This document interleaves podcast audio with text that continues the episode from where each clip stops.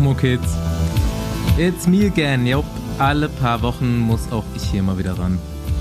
Bevor es in den spanischen Corner geht, Einleitungen sind herzlich willkommen. Der Besenwagen ist zurück aus Schottland, Lenkrad ist wieder auf die linke Seite montiert und wir öffnen heute nicht nur die Türen für dich, sondern auch für einen, der uns richtig aerodynamisch einstimmt auf die Zeitfahrwettbewerbe. Wie man eine Medaille gewinnen kann, weiß er auf jeden Fall. Ich bin gespannt, wo der Besenwagen noch Potenzial für Verbesserungen hat. Mein Name ist Bastian Marx. Mein Name ist Paul Voss. Und meiner nicht auf. Und der Besenwagen ist vollgetankt, Scheiben sind geputzt, Bremsen gecheckt, Dämpfung erneuert, alles von Raffat. Dankeschön. Jo, haben wir unsere kleine äh, Schottland-Rallye hinter uns gebracht, Andi und ich. Separat voneinander. Ja, ich, ich, ich, hätte fast gesagt, ihr seid die, äh, die, die, äh, die Bronze-Manager, aber bei, bei Andi hat es nicht ganz geklappt. Also zumindest im ja. Elite-Rennen. Bei keine Ahnung, ihr habt ja irgendwie mehrere Kinder irgendwie schon äh, vom Kinderrat runter äh, unter Vertrag genommen. Von daher weiß ich nicht, wer da noch alles mit eingeholt hat und zu euch gehört und nicht zu Carrera. Aber ähm, ja, Glückwunsch an Speed Company, an, äh, an Baum, Lukas Baum. Und Hast, äh, Hast du schon ein bisschen Angst? Ja, hatte ich auch schon vorher, aber keine Angst. aber, und, und das Witzige ist, der hat mir heute eine Sprachnachricht geschickt und mich gefragt, äh, weil ich ja den deutschen Meisterschaftskurs abgefahren bin im Gravel, äh, ob ich ein paar Tipps für ihn habe. Dann hast du ihm direkt mal ein paar falsche Infos gedroppt. Ja, genau. nee, aber, aber ist schon, äh, sagen wir mal so, ich, ich stimme mein Training schon dahingehend ab, dass ich wahrscheinlich einen Sprint fahren muss gegen ihn oder mhm. gegen irgendwen. Von daher, ähm, ja. Ich weiß, ich habe echt keine Ahnung, wie, gut wie der so ist. Lukas Baum. Ich, ich weiß es nicht. Ich kann es nicht sagen. Also ich musste mir ja die Gedanken machen am Sonntag, weil ja er ganz lange mit äh, Enric äh, Avancini zu zweit weg war und ich mir dann schon dachte, boah, wenn es hier zum Sprint kommt, ich habe keine Ahnung, was da passiert. Aber hat sich ja dann vorher geregelt. Also kam, ich kann keiner, kam zum Glück nicht dazu. Der konnte, der, ja gut, der konnte halt auch echt gemütlich über die Ziellinie fahren. Also ich kann ja. dir wirklich überhaupt keine Infos dazu geben. Nee. Sonst vom, vom, vom Typ könnte der auch ziemlich ähnlich sein, oder? Ja, genau. So Größe das, und Gewicht und so. Ja, genau, das ist das Problem an der Sache. Ich, ich denke, Leistungsdaten auch gar nicht so unähnlich. Wir können beide, glaube ich, auch ziemlich gut, also so Bike-Handling. Ich glaube nicht, dass er unbedingt viel besser ist als ich. Er wird sicherlich einige Stärken haben, aber es wird, sagen wir mal, es wird ein interessantes Rennen. Aber gibt ja noch ein paar andere Teilnehmende. Aber das Gute ist, er ist der Favorit. Er ist Medaillengewinner bei der WM. Tja. Hm. Äh, aber egal, ey, lass, lass zum Radsport, äh, also zum, zum Straßenradsport kommen. Ich wollte gerade sagen, zum richtigen Radsport, da höre ich mich schon an wie Andi. Ich, ich habe noch so ein kleines Allgemeinthema hier. Ähm, immer wieder gerne bekommen wir ja Mails von unseren Hörern hier und Hörerinnen und vor allem auch gerne von Veranstaltenden von Radrennen. Und ich habe das schon in mehreren vergangenen Folgen gesagt. Also wir kriegen halt öfters mal Mails. Hier, wir machen Radrennen ABC am so und so vielten, da und da. Könnt ihr das bitte mal erwähnen? Es ist too much. Also wir machen super gerne Werbung für die Rennen und ich habe eben damals schon gesagt, Leute, macht eine geile Story auf Instagram, Story und erwähnt uns da drin oder taggt uns irgendwie dann müssen wir nur auf Reposten drücken und ihr habt unsere Reichweite zum Bewerben eures Radrennens. Sehr gerne. Leider haben das nicht alle verstanden und schreiben jetzt trotzdem noch, ey, ihr habt doch gesagt, ihr könnt unser Radrennen bewerben. Hier, das ist dann und dann da und da. Einfach bitte nochmal eine Story machen, Besenwagen erwähnen und ganze Instagram-Reichweite für euer Rennen zur genau. Verfügung. So ist und, am einfachsten. Und auch am einfachsten, also ihr müsst nicht reinschreiben, ey, Besenwagen, sondern einfach uns taggen. Also einfach, und man muss diesen Tag noch nicht mal sehen, aber einfach, es muss bei uns auftauchen, der, damit wir es teilen können. Die, die Instagram-Manager von Radrennen ja. nochmal schulen hier, at Besenwagen und nicht Team Besenwagen. Das ist auch schon passiert. Besenwagen, Unterstrich. Oder wenn ihr die Story gemacht habt, nochmal, wenn die fertig ist und schon draußen ist, oben auf die drei Punkte gehen, Erwähnung hinzufügen, Besenwagen. So klappt's auch. Genau. Und das haben jetzt ja einige Radrennen, haben das ja allgemein irgendwie gemacht. Die haben Äh, in Bellheim haben die, glaube ich, kaum StarterInnen und irgendwo anders Mhm. auch noch. Und ich finde das. Hat auf jeden Fall gut funktioniert. ja, Ja, ich habe Dörri nochmal geschrieben, der macht das nämlich und der meinte, es hat auf jeden Fall mehr als verdoppelt. okay, also haben sie jetzt fünf. so ungefähr, oder? Ähm, Also, ähm, aber, aber ich, ich finde das krass, ähm, dass, äh, also dass da einfach, dass, dass es keine Leute gibt. Also das, das, also jetzt gibt es halt Radrennen und da irgendwie fährt niemand hin, aber dann ist mir auch gleichzeitig aufgefallen, wir haben nächste Woche, nee, Entschuldigung, in zwei Wochen, zwei Radrennen in Ostdeutschland gle- am gleichen Tag. Hier gibt es eigentlich sonst nie Radrennen. Eins in Spremberg und eins am Sachsenring. Und das sind wirklich vielleicht anderthalb Stunden weg voneinander, höchstens, ja. Und das eine ist 100 Kilometer, das andere ist 70 Kilometer oder so. Denke ich mir, was, was, was soll das? Macht halt wenigstens Samstag oder Sonntag, aber nicht beides an einem Tag. Das ist komplett bescheuert, ey. Mhm. Das, das, Ja, gut, das, hat, das hatten wir ja mit Andi Meier und die Folge hat auch, glaube ich, relativ starke Wellen geschlagen in der Rennszene. Ich Aber ich glaube, man hat das sich krass. auch schon so ein bisschen vernetzt. Ja, ich finde das echt krass. Ja. Ja. Also ich fahre in Spremberg. ist da dran. Ja, äh, eine Sache wollte ich noch sagen, nochmal kurz zurück zu unserem Eingangsthema. Also wer es nicht mitbekommen hat, äh, Weltmeisterschafts äh, Mountainbike-Marathon am Sonntag, Lukas Baum Bronzemedaille gewonnen. Und ich bin mit den Jungs unterwegs und jetzt zum zweiten Mal so im Ausland im Linksverkehr unterwegs. Und man muss dazu wissen, ich weiß nicht, ich glaube bei Straßenradfahrern ist es ähnlich, aber ich glaube bei Mountainbikern ist es vielleicht noch mal mehr, dass die auch komplett asoziale Autofahrer sind. Asozial meine ich jetzt einfach Weil- nur so in der würde Geschwindigkeit. Ich jetzt mal nicht so pauschalisieren wollen, Basti. Ich Ja. kann mir aber vorstellen, dass die Speed Company Racing ihren Namen auch zurechtträgt. ja, also ich meine, nicht nur ich, wegen dem Mountainbike. ich kenne dann noch so Karl Platt und so weiter. Ähm, da ist das so. auch ähnlich veranlagt. Auf jeden Fall Linksverkehr, schottische Straßen, die äh, so breit sind wie eine Fahrbahnspur bei uns und da außenrum ist die Hecke so, dass die sich oben über der Straße wieder berührt. Also du siehst gar nichts. Echt Und schmal teilweise die Straßen. Ja. Ähm, ich ich glaube, ich habe es nicht erlebt selber. Ich war im Auto dahinter, aber ähm, auf jeden Fall ein paar Mal Airtime auch erlebt. Wir hatten so 40 Minuten zum Start, Ziel immer zu fahren. Wir mussten das relativ oft fahren, in der Vorbereitung auch. Geisteskrank, komplett geisteskrank. Das war so eine Kuppe, du hast wirklich gar nicht gesehen, was da kommt. Einfach ein paar Mal abgehoben, das Auto von Speed Company Racing. Und, und wer ist gefahren? Ja, abwechselnd Egger und Baum. Aber souverän. Also wenn du da mit drin sitzt, so denkst du, okay, das wäre, aber kannst du auch vertrauen. Egger, Läuft. Egger und Baum wäre eigentlich auch so ein guter Name für so ein Rallye-Team, Rallye-Sport. Auf jeden Fall. Ä- Äcker, Äck- Äcker und Baum könnten aber auch so Kriminalpolizei in so einem Tatort sein. Also so einem bayerischen Tatort oder sowas. Wie heißt Aber die? Jo, wir wollen das jetzt hier nicht schönreden. Besser Nee. lieber mal runter vom Gas. Ja gut, aber du, noch auf dem Mountainbike Gas aber geben. du weißt ja nicht, ob sie die Geschwindigkeit äh, überschritten haben.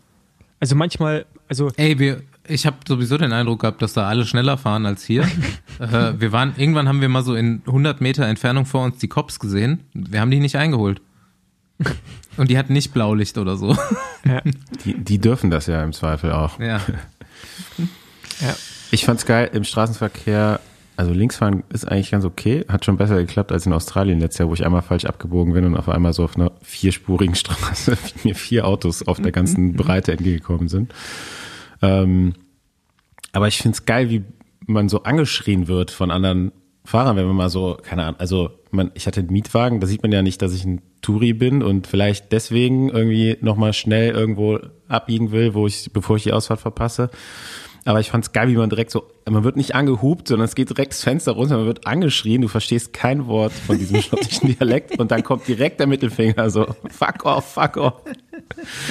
Äh, das ist auf jeden Fall auch dreimal passiert. Und, Ja, ist, äh, ist nett gemeint. ich musste jedes Mal lachen auf jeden Fall. Ja, ja, ich glaube auch. ja aber, aber, aber ich kann mir schon vor, also du, du fährst ja auch eher entspannt. Und wenn, wenn du dann noch suchst, kann ich mir schon vorstellen, dass es äh, für Autofahrer dahinter anstrengend wird, um so, so zu sagen. Ich bin auf Es gibt jeden ja auch Fall, keinen Grund, nicht entspannt Auto zu fahren, Paul. ich bin auf jeden Fall so viel Bus gefahren wie seit der Schule nicht mehr. Bus. Achso. Bus, ja. Ja, Ich okay. hatte so viel Airport-Transfer und ähm, man, man musste ja zu den verschiedenen Wettbewerben dann doch relativ weit weg. Naja, wollen wir mal schauen. Jetzt nehmen wir heute auf und so ein paar Wettbewerbe kommen noch, ein paar waren schon. Ich bin, äh, oder Andi ist auch sehr gespannt noch auf die U23-Wettbewerbe. Äh, ich auch. Die noch, die noch ausstehen. Zeitfahren wird schon rum sein, wenn ihr das jetzt hört. Wird gestern gewesen sein. Ich hoffe, dass mein Freund Ole Tyler sich einen guten Tag ausgesucht hat für den gestrigen Tag. Mal sehen. Die Chancen sind auf jeden Fall ein bisschen gestiegen, nachdem bei den Norwegern heute zwei Startplätze, glaube ich, also äh, frei geworden sind oder ausgetauscht worden sind. Also kann natürlich sein, dass die, die nachrücken, auch noch vorne um die Medaillen mitfahren, aber. Covid äh, oder was? Nee, die sind einfach nach der, sind einfach krank. Also stand jetzt nichts okay. von Covid. Ähm. Weil jetzt heute ja die, bei Australien mussten sie ja Mannschaftszeitfahren mhm. auch schon austauschen, kurz vorm Start, wo eine Covid hatte. Mhm. Okay. Ähm, okay. Ja, die äh. Norweger sind gar nicht erst angereist. Also die sind nach dem letzten Vorbereitungsrennen krank geworden. Ah, okay. Gut. Ähm, ähm, aber wollen wir kurz über die Rennen reden, die irgendwie, irgendwie waren? Also, ja, schon mal ähm, herzlichen Glückwunsch, Paul Fietzke und genau. die Mixed Relay Mannschaft von heute. Ja, Was haben genau. wir auf der Straße noch vorzuweisen bis jetzt? Das war's, oder? Ähm, 200 Bronze auf der Straße. Ja, Bahn, ey, ich sehe bei Bahn nicht mehr durch. Ich weiß heute Abend 20. Ey, Paul Fietzke hat Silber gewonnen, oder? Ah, Silber, Entschuldigung. Mhm. Silber, Silber. Ähm, aber heute Abend 20 Uhr deutscher Zeit, am Dienstag ist Madison, also äh, Theo Reinhardt und äh, Roger Kluge. Das ist mhm. das einzige Bahn-Event, was ich weiß. äh, sonst habe ich jetzt auch noch nicht so viel mitbekommen. Außer, was ich interessant fand, dass Dan Bingham, mhm. der eigentlich die Aerodynamik von Philipp Ogana macht, Philipp Ogana fast in einer Verfolgung schlägt. das fand ich so geil. Also, ähm, der trainiert ja eigentlich nur Dan Bingham, Brite, ist aber auch gleichzeitig, wie nennt, wie nennt er sich bei äh, Ineos? Ich glaube, Waste Technician. Also irgendwie auf jeden Fall ist er da so für Aerodynamik und Weiterentwicklung von Material zuständig in dem Team und gleichzeitig auch noch Bahnfahrer, ja.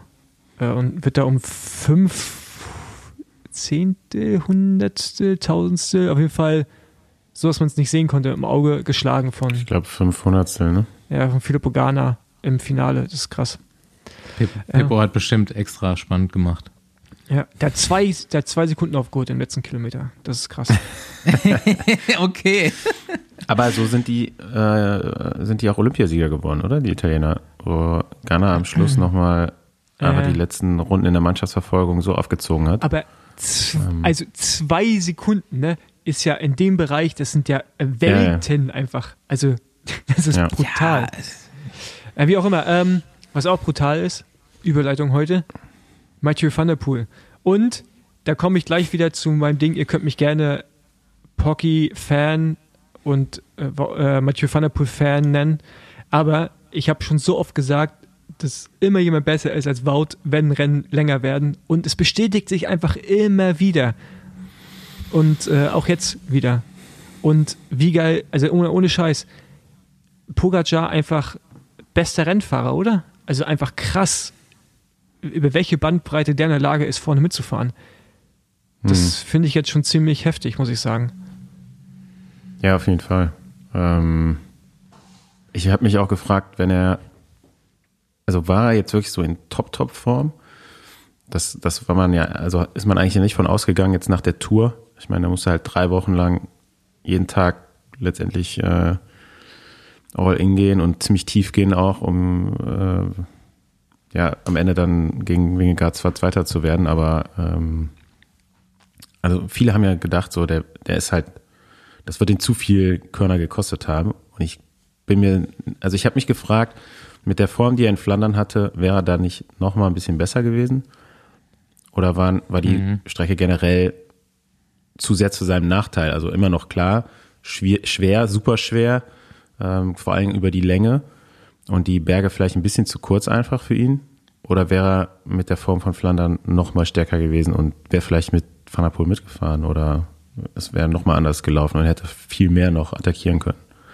Ja, aber, aber, egal, ist ja nur so ein Gedankenspiel. Ähm, aber hier muss man natürlich auch sagen, dass Mathieu, ich glaube, jetzt auch noch mal besser war als Flandern. Also was Mathieu da gemacht hat mit dem Sturz, das ist schon Auch wenn Wout van Aert da wieder sagt, wenn sie hätten so Funk gehabt, pipapo, Nee. wo, wo, wo, Also- also die Diskussion finde ich auch schon wieder lächerlich, wo er indirekt natürlich sagt, hätten sie Funk gehabt, wäre es vielleicht anders ausgegangen. Also der ist da, wenn du dir auch die Videos anschaust, ne, wie der mit nur einer Schnalle am Schuh und einer gebrochenen Schuhplatte und einem Sturz, der auch, also auch wenn du Adrenalin danach hast, aber ist jetzt nicht unbedingt gut, da dann noch berghoch fährt und du siehst, wie die anderen drei hinten ja wirklich, also Die waren Das war- stehend K.O. ja, das ist brutal. Also dann, dann ist da an dem Tag niemand, auch nicht mit Funk. Also ganz ehrlich, Nee. vielleicht ein bisschen Also ich, das war auch so ein bisschen aus dem Kontext gerissen, die Aussage. Ähm, aber Van der Poel hat tatsächlich nur die, weiß ich nicht, 10, 15 Sekunden verloren, die er da lag. Oder er lag ja kaum, er ist ja direkt wieder aufgestiegen. Zum Glück war nichts am Rad dran äh, und konnte dann weiterfahren. Ähm, schon ein bisschen, also ich habe nochmal nachgedacht, so zum Glück hatte der auch zwei Bohrverschlüsse am Schuh. Und es gibt ja Schuhe, die haben nur einen. Und der hatte zum Glück noch den, den zweiten, der, der noch gehalten hat, weil sonst hätte er damit auch nicht wirklich weiterfahren können. Ne? ja, aber, also, aber ähm, eigentlich alle Top-Schuhe haben irgendwie zwei Das sind nur Verschlüsse. die, Ne? die billigeren Modelle. Ja. Nee, nee, es gibt auch schon, ist ja egal. Auf jeden Fall hat er zwei dran gehabt. Ähm, und schon krass, wie es dann noch abreißt und so. Aber ja, also so wie er das Rennen gefahren hat, ist halt auch. Also eigentlich hat er ein überragendes Rennen gemacht. So, er war immer da, wenn er da sein musste. Und wenn er nicht da sein musste, war er auch nicht zu sehen. Also er ist der einzige Fahrer von den, sage ich mal, von den vier, die jetzt am Ende vorne waren, der auch sich mal so ein bisschen ans Ende der Gruppe, als nachher ein bisschen kleiner war, zurückfallen lassen hat. Ja, also ich glaube, Mats Pedersen ist ja das ganze Rennen unter den ersten fünf oder vier sogar gefahren. Also sagen wir mal seit dem Zeitpunkt, wo sie auf die Runde drauf gefahren sind. Ähm, Van Aert war dann auch relativ präsent noch mit Teamkollegen. Äh, der hat sich auch ein bisschen mehr versteckt natürlich als äh, Mats. Oh, Aber auch Pogacar war die ganze Zeit vorne, ne? weil der auch da ja schon keine Teamkollegen mehr hatten, hatte, um ihn zu, zu unterstützen. Und Van der Poel hat einfach so, muss man ja sagen, den Mut oder äh, klar, du machst es natürlich auch nur, wenn du weißt, zur Not komme ich auch schon wieder nach vorne. Ja, aber der ist dann so cool und abgeklärt, dass er halt wirklich hier und da mal, glaube ich, eher einen Korn gespart hat.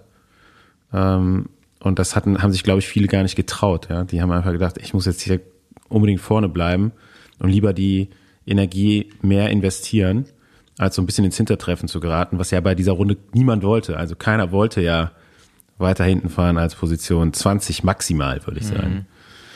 Aber der hat das immer wieder gemacht und ich habe schon während dem Rennen gesagt, also wenn jetzt nicht vorher schon einer wegfährt und die müssen noch fahren, aber zwei Runden vor Schluss, da wird der da eine Bombe setzen und leider ist es auch so gekommen. Also ich habe natürlich gehofft, dass Mats dann noch ansatzweise mitfahren kann. Ähm, aber dass er die dann so abhängt, das hat mich dann auch noch überrascht. Aber mir war klar, der wird eine so eine richtig krasse Attacke dann noch fahren. Ähm, ja, und man muss sagen, also ein super Weltmeister für, für den, wie er das Rennen gewonnen hat und für den Radsport. Ähm, persönlich freue ich mich natürlich nicht, äh, freue freu ich mich, dass äh, Wout van Aert seiner Rolle gerecht geworden ist und ich will jetzt nicht sagen, der Verlierer bleibt, aber äh, glaube ich schon so gebeutelt ist durch zweite Plätze gegen Mathieu van der Poel, dass er einfach so in der Situation ist, der kann, ich glaube, der kann gar nicht mehr gegen den gewinnen. Also er, selbst wenn er bessere Beine hätte, der wäre so psychisch, der ist so angeknackst davon, dass er immer gegen den verliert, dass er auch, ich meine, er fährt die Rennen auch immer so passiv, dass er eigentlich, äh, er ist dazu verdammt schon fast, die Rennen dann auch zu Ja, das ist aber steile aber- These auf jeden Fall. Ja, man muss aber auch sagen, dass, je, also wenn du jetzt mal guckst, jedes Rennen, wo die beiden, also wenn Mathieu einfach auch fit war, ne? also beide sind fit, ähm, dann ist Mathieu eigentlich immer vor ihm. Also außer bei der Bergankunft, wo jetzt ein Zeifer, aber jetzt einfach Rennen, die die beiden liegen, ist Mathieu immer im direkten Vergleich. Also gleich suchen wir Leute jetzt Gegenbeispiele raus, aber ich sage, wenn alle so head, head wahrscheinlich eine sehr hohe Quote, und es weil er einfach besser ist und wenn, und ich glaube, wenn es dann nicht, also wenn Mathieu nicht der Beste am Tag ist, dann ist es aber auch nicht, dann ist Wout aber auch nicht besser, sondern ist halt ein anderer besser. weißt du, so wie Pogacar. Das ist halt, also, aber Wout ist ja trotzdem ein krasser Rennfahrer, aber manchmal habe ich auch so das Gefühl, dass er auf zu vielen Arealen halt auch gut sein will und muss vielleicht auch, ich weiß es nicht. oder einfach das Talent mit sich bringt und dadurch sich nicht entscheiden kann. Ich meine, Zeitfahren ist jetzt auch mit Favorit, ne? Und wenn es Mhm. jetzt ein bergiger Kurs wäre, dann wäre er auch mit Favorit, so wie bei Olympia und sowas. Das ist halt, ist halt Mhm. dann schwierig. Und da hast du halt so Mathieu, der hat halt so ein paar, paar Sachen, die er einfach am besten von allen kann und da zieht auch alle ab. Und ich bleibe dabei, ich glaube, das ist der einzige Rennfahrer mit Pogacar, der halt alle, äh, alle Monumente mal gewinnen kann, also wenn man sich hundertprozentig darauf konzentrieren würde. Ähm, Modell. Ja, Ja. er hat jetzt ja auch im, im Interview nach dem Rennen gesagt, so das war so eins der letzten großen Ziele, die er noch im Radsport hat, oder zumindest mal im Straßensport. Ähm, da habe ich mich auch direkt gefragt, so was, was treibt den jetzt noch an?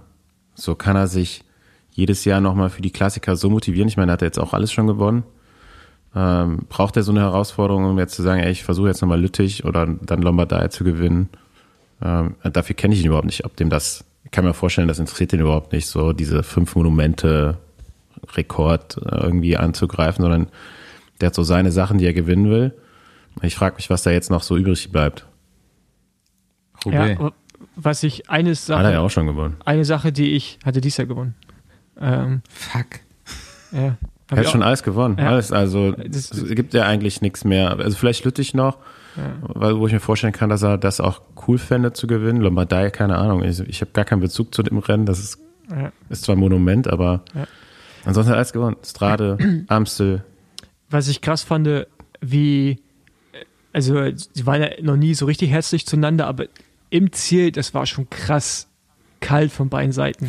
Habt ihr das Sie gesehen? sind so, sie sind sowas von keine Freunde. Es Ja, man- ist so crazy. a- a- Also so, so, so eine krasse Distanz zueinander. Und da erinnere ich mich jetzt gerade wieder an, ich weiß nicht, wo ich letzter war, nee, dieses Jahr E3. Da gewinnt Wout, glaube ich, im Sprint. Ähm, und da war Pock und, äh, ähm, und Mathieu auch vorne, wo Mathieu und Pock sich danach so halb umarmen. So Gratulation fürs geile Rennen, hat Spaß gemacht, so nach Motto. Und so Wout halt irgendwie so gar nicht, gar nicht mit Interaktion mit einbezogen wird. So. Und das hast du jetzt auch wieder gesehen, dass er gar keine, auf gar keine persönliche Ebene mehr da ist anscheinend. Also augenscheinlich. Ich mag den auch nicht. Ja, aber ey, der Kurs war geil. Ne? Also die Franzosen äh, klassisch. Mm, ey, äh, nein, lass mich mal kurz zu Ende reden. Die Franzosen machen einen auf Allmann. Also sich beschweren halt die ganze Zeit. Im, ab, Ja, bloß im Radsport. Aber la, la, mm, lass mal kurz ja. Ende reden, dann kannst du einen Punkt machen. sagen, im Radsport ist es immer so mit Ja. den Franzosen. Ja, genau. Ähm, aber ich, also ich möchte den Kurs, glaube ich, auch nicht gefahren sein. Aber als Zuschauer mega geil. Ganz ehrlich. Spektakulär. Ich fand's geil. Und äh, klar, ich glaube, fahren muss es mit das härteste sein, was es so gibt auf dem Niveau momentan. Mm, Ja, also okay, ich muss auch sagen, jetzt am, im Nachhinein ging ja alles gut. So, man hat ein super Rennen gesehen und es waren am Ende auch die Leute vorne, die man vorne erwartet hat. Ich sage, außer mal vielleicht Christoph Laporte, ja, der fährt halt zum ungünstigen Zeitpunkt, hat einen Defekt und ist damit halt raus. Das wäre jetzt auch für mich so ein Kritikpunkt bei der Runde. Da waren so viele S-Kurven drin, da hättest du einfach auch einen Block weiterfahren können und anstatt vier Kurven eine fahren können. Und es wäre der gleiche Kurs gewesen, nur vielleicht ein bisschen offener. Ja, weil es auch, auch Fahrer wie Remco, äh, den ich ein paar Runden dann, also ich meine, als Zuschauer war es in dem Sinne geil, weil du konntest halt wirklich von Straße zu Straße hin und her wechseln und hast die alle paar Minuten gesehen. Ja, also es gab Straßen da in, in Glasgow, da haben die Fahrer das Feld, äh, da sind die viermal drüber gefahren, ja, über die Straße. Also die haben die Straße viermal gekreuzt innerhalb von einem Kilometer. Ähm, also da vor Ort war es auch nochmal super geil, um, um zuzusehen. Ähm, aber zum Beispiel Remco fährt halt relativ weit hinten auf den Kurs. Hat man im Fernsehen nicht so gesehen, aber wie der nach vorne gefahren ist, das hätte man nochmal eigentlich sehen müssen. So, das war unfassbar. Also der hatte halt sehr viel Energie, glaube ich, dafür aufgebraucht, äh, um wieder vorne ins Renngeschehen zurückzukommen. Und vielleicht auch so viel, dass er am Ende nicht mehr eingreifen konnte. Weil, so wie, also ich habe niemanden schneller über diesen Kurs fahren sehen letztendlich als Remco, weil er halt auf Position 60 reingefahren ist und halt irgendwann wieder ganz vorne war. Und du konntest halt ja eigentlich kaum überholen, weil es war die ganze Zeit eine Reihe. Äh, ich glaube, die längste Gerade oder so die meisten Geraden, also im Schnitt kam alle 300 Meter eine Kurve. Also kannst ja überlegen, wie viele Leute du dann nur überholen kannst auf diesen 300 Metern.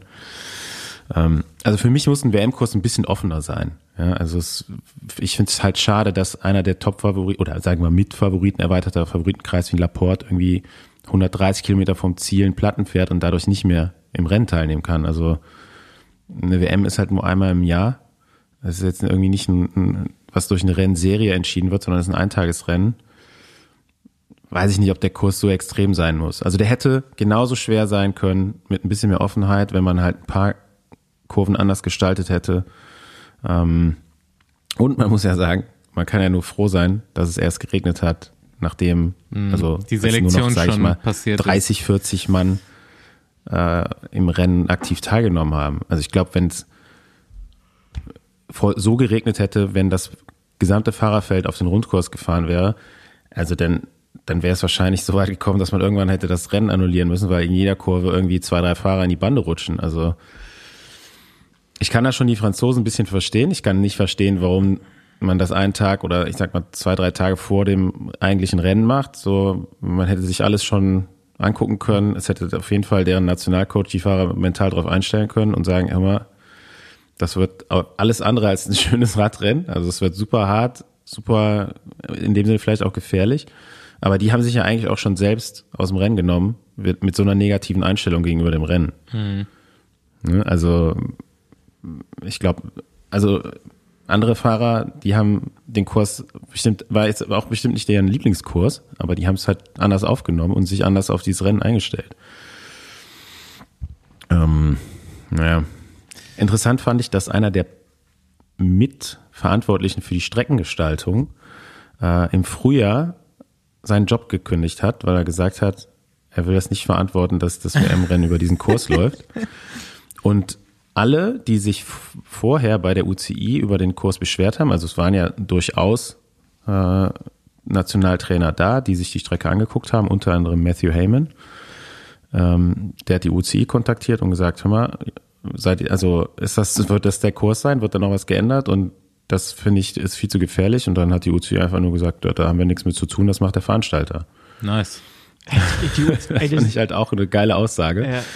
Ähm, ja, und also so als mitverantwortlich für die Streckenplanung dann zu sagen, ja, ich bin eher raus, so, ich will das nicht auf meinen, über meinen Namen laufen lassen, ähm, fand ich auch schon eine Ansage. Also, wie gesagt, ich kann nur, kann nur sagen, ich bin froh, dass es erst spät im Rennen geregnet hat. Ähm, ich hoffe, dass jetzt die letzten Straßenrennen, die über den Kurs gehen, auch noch irgendwie halbwegs im Trockenen stattfinden. Aktuell ist Regen angesagt fürs U23-Rennen. Ich wollte gerade sagen, zwei, Ähm. zwei große Rennen sind noch. Und ähm, ich sehe das auf jeden Fall genauso wie du. Ich finde die Strecke auch mega geil zum Anschauen und äh, fand es jetzt auch immer total positiv zu sehen. Aber du hast definitiv recht, jedes Rennen, was auf den Kurs gekommen ist, ist sofort eskaliert. Und ähm, das war bei den Junioren schon so, das war äh, bei den Elite-Herren so. Und wenn es in dem Moment nass ist, äh, fliegt das auseinander. Mal sehen, ob wir das nochmal sehen müssen. Hm. So, ey, nochmal was ganz anderes. Auf jeden Fall noch zwei, drei Sachen, über die wir reden müssen. Ich koste uns jetzt erstmal ein paar Hörer. Äh, volle Solidarität mit allen Klimaprotesten. Fand ich absolut okay, sich dahin zu kleben. Hat keinem wehgetan. Äh, Rennen wird äh, neutralisiert, geht weiter und äh, einmal auf was aufmerksam gemacht, was wichtig ist. Absolut okay.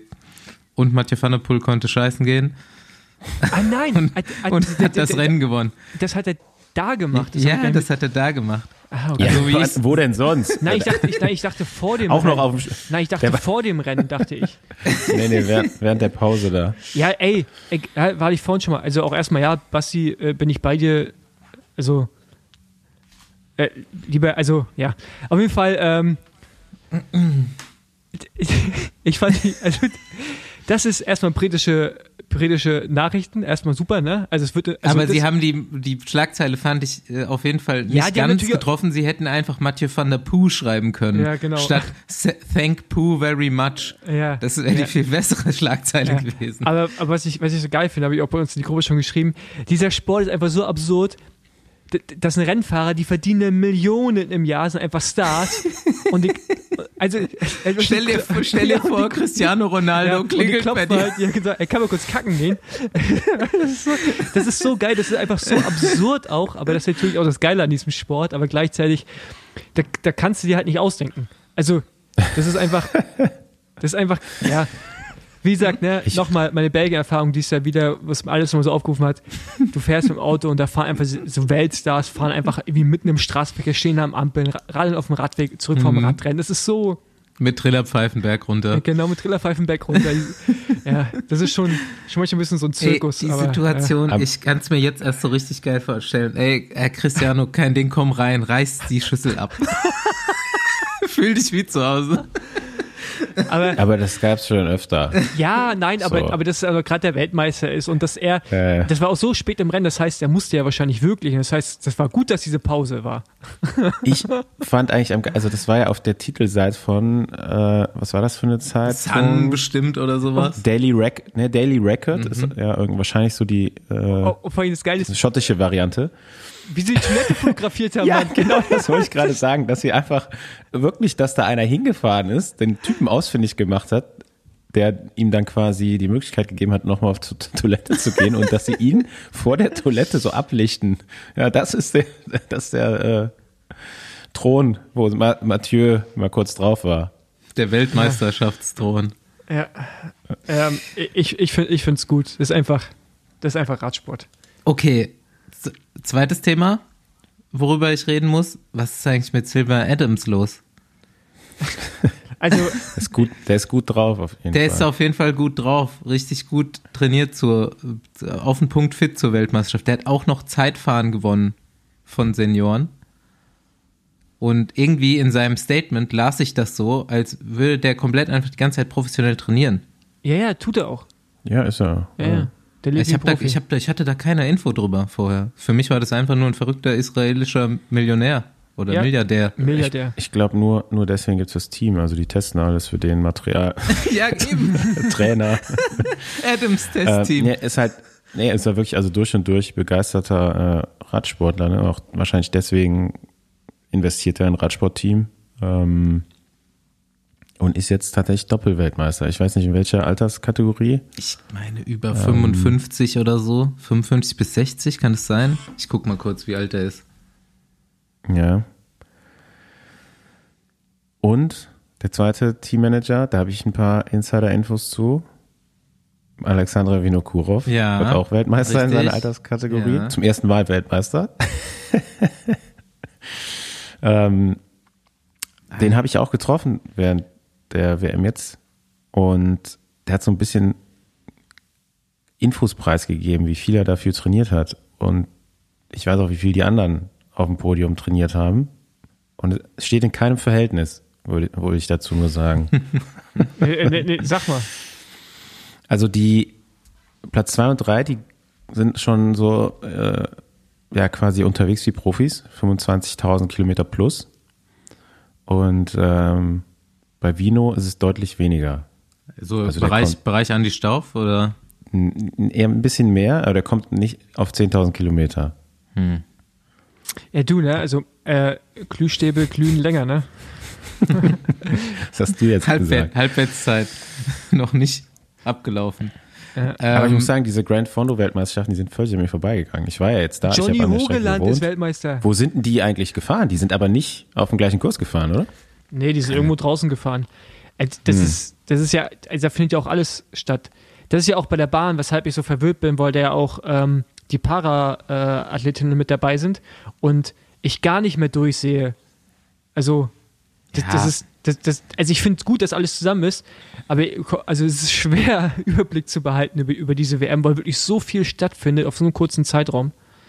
Ja. Äh, bei, bei Frauen übrigens auch Gianni Longo mitgefahren, die ist aber nur Zweite geworden. Echt? Ja, aber, aber die, die, ist auch schon mh. richtig alt, glaube ich. Ja, die ist 60, oder? Ja, Silver Adams ja. übrigens auch schon 64, also 60 bis 65-Jährigen aber hat er gewonnen. Dem Silver Adams, dem würde ich mal eine richtige Radhose spendieren. Die, die, ja, die, oder ja gut, das, vielleicht, also, vielleicht liegt es auch woanders.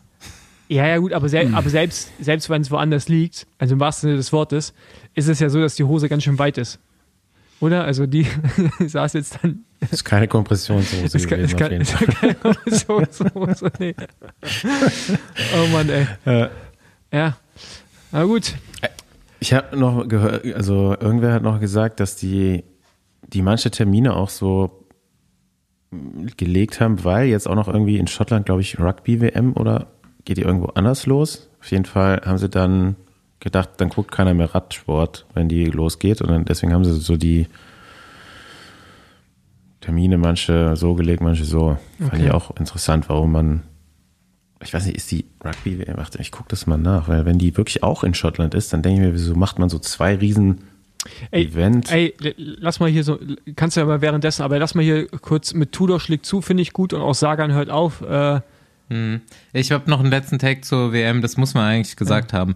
Juniorenrennen gewinnen drei Erstjährige das finde ich und krass. der, der Gewinner ist erst 16 und fährt die anderen wirklich komplett aus den Schuhen. Ähm, was danach kommt die nächsten Jahre, ist einfach komplett unvorstellbar.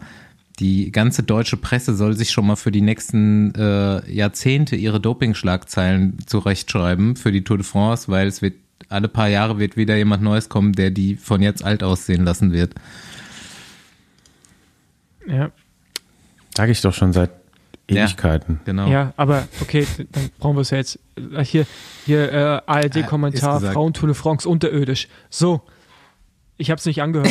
Ich hätte gerne, Ich habe das ich hätte gerne Aussagen dazu. Erzähl. Es ist einfach so, erstmal ähm, Fl Florian Nass ähm, zu seiner Ehrenrettung, dass er musste das alleine kommentieren, finde ich schon mal immer sehr undankbar. Aber da war wirklich sehr wenig Inhalt. Äh, da war das Gröbste, ich will nicht sagen, dass ich es besser mache, auf gar keinen Fall.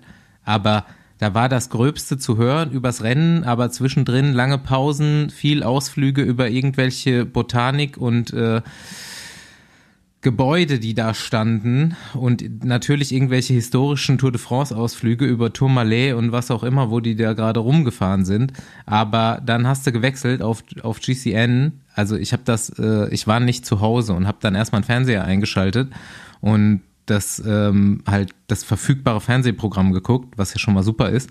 Aber ich habe dann irgendwann einen Ton ausgemacht und habe GCN am Laptop angemacht und habe einfach nur einen Ton dazu laufen lassen auf für das Fernsehbild ähm, auf Englisch und es geht halt einfach zu 100% übers Rennen mit wichtigen Informationen. Aber- Und Mal ganz kurz eine Frage. Lief das bei ARD oder bei One? Oder wo lief das? ich kann es dir nicht genau sagen, aber es war auf jeden Fall im Fernsehen in dem Okay, Moment. also muss ja One oder ARD sein. Ja. Aber ähm, was ich, hast dir einfach so einen Fernseher angeschaltet, da lief's. ja, Ja, aber ich, was ich halt Und es war Florian Nass. ja, ja, Das, das, muss irgendein ARD-Sender gewesen also sein. da ich würde, ja, keine Ahnung, ich habe es mir nicht angehört. Ich würde ja Florian auch erstmal in Schutz nehmen wollen, weil erstmal ist es also undankbarer als alleine sowas zu machen. Ja, also, also es gibt sich schlimmer. definitiv. Und da muss man halt sagen, das ist halt, oh, egal. Ähm, also ich finde, es es geht halt nicht. Ne? Du kannst halt nicht, du kannst halt nicht jemanden alleine da hinsetzen und du respektierst damit auch nicht das Frauenrennen. So, ich glaube, Absolut. damit, damit, damit tue ich mir jetzt, glaube ich, gerade keinen Gefallen. also noch, noch mal klargestellt, ich will. Florian Nass hiermit in keinster Weise angreifen. Es muss aber meiner Ansicht nach, wenn man so ein Rennen überträgt, und es ist wirklich, wir haben ultra gute deutsche Athletinnen dieses Jahr da drin gehabt. Das Rennen war ähm, super anzuschauen. Wenn man da Respekt vor dem Sport hat, muss man da zwei Leute hinsetzen Ja. und Um- um- mindestens eine absolute Expertin da hinsetzen. Ja, aber nee, aber auch selbst wenn jetzt, ich kann mir auch sein, dass natürlich keine Frau verfügbar war, weil die Ja. entweder fahren oder Ja. vielleicht auch bei GCN auf Deutsch, ich Also weiß wir nicht, haben ja gehört- haben, dabei waren. Wir haben aber ja gehört, Hanka Kupfernagel hat auch irgendwie mindestens eine Etappe mitkommentiert. Genau, aber es gibt auch natürlich auch Männer, die ein bisschen. Frauen, jetzt nicht unbedingt ich äh, zwingendermaßen, äh, aber wäre auch eine Alternative gewesen, besser als nix, äh, hätten da kommentieren können oder du, wer auch immer, aber das ist halt immer so, ich glaube, da hat man es sich halt sehr einfach gemacht, man wollte es übertragen, was ich gut finde, aber dann halt, äh, ich habe es nicht angehört, aber jemanden alleine hinzusetzen, das, das ist, da, also damit tust du dem, der Person keinen Gefallen, die steht Mhm. im schlechten, schlechten Licht da, plus tust dem Sport auch keinen Gefallen. Wer schaut sich das denn dann an? Also, das ist ja, es muss ja nicht schön gewesen sein dann anscheinend. Ja. Nee, war es nicht.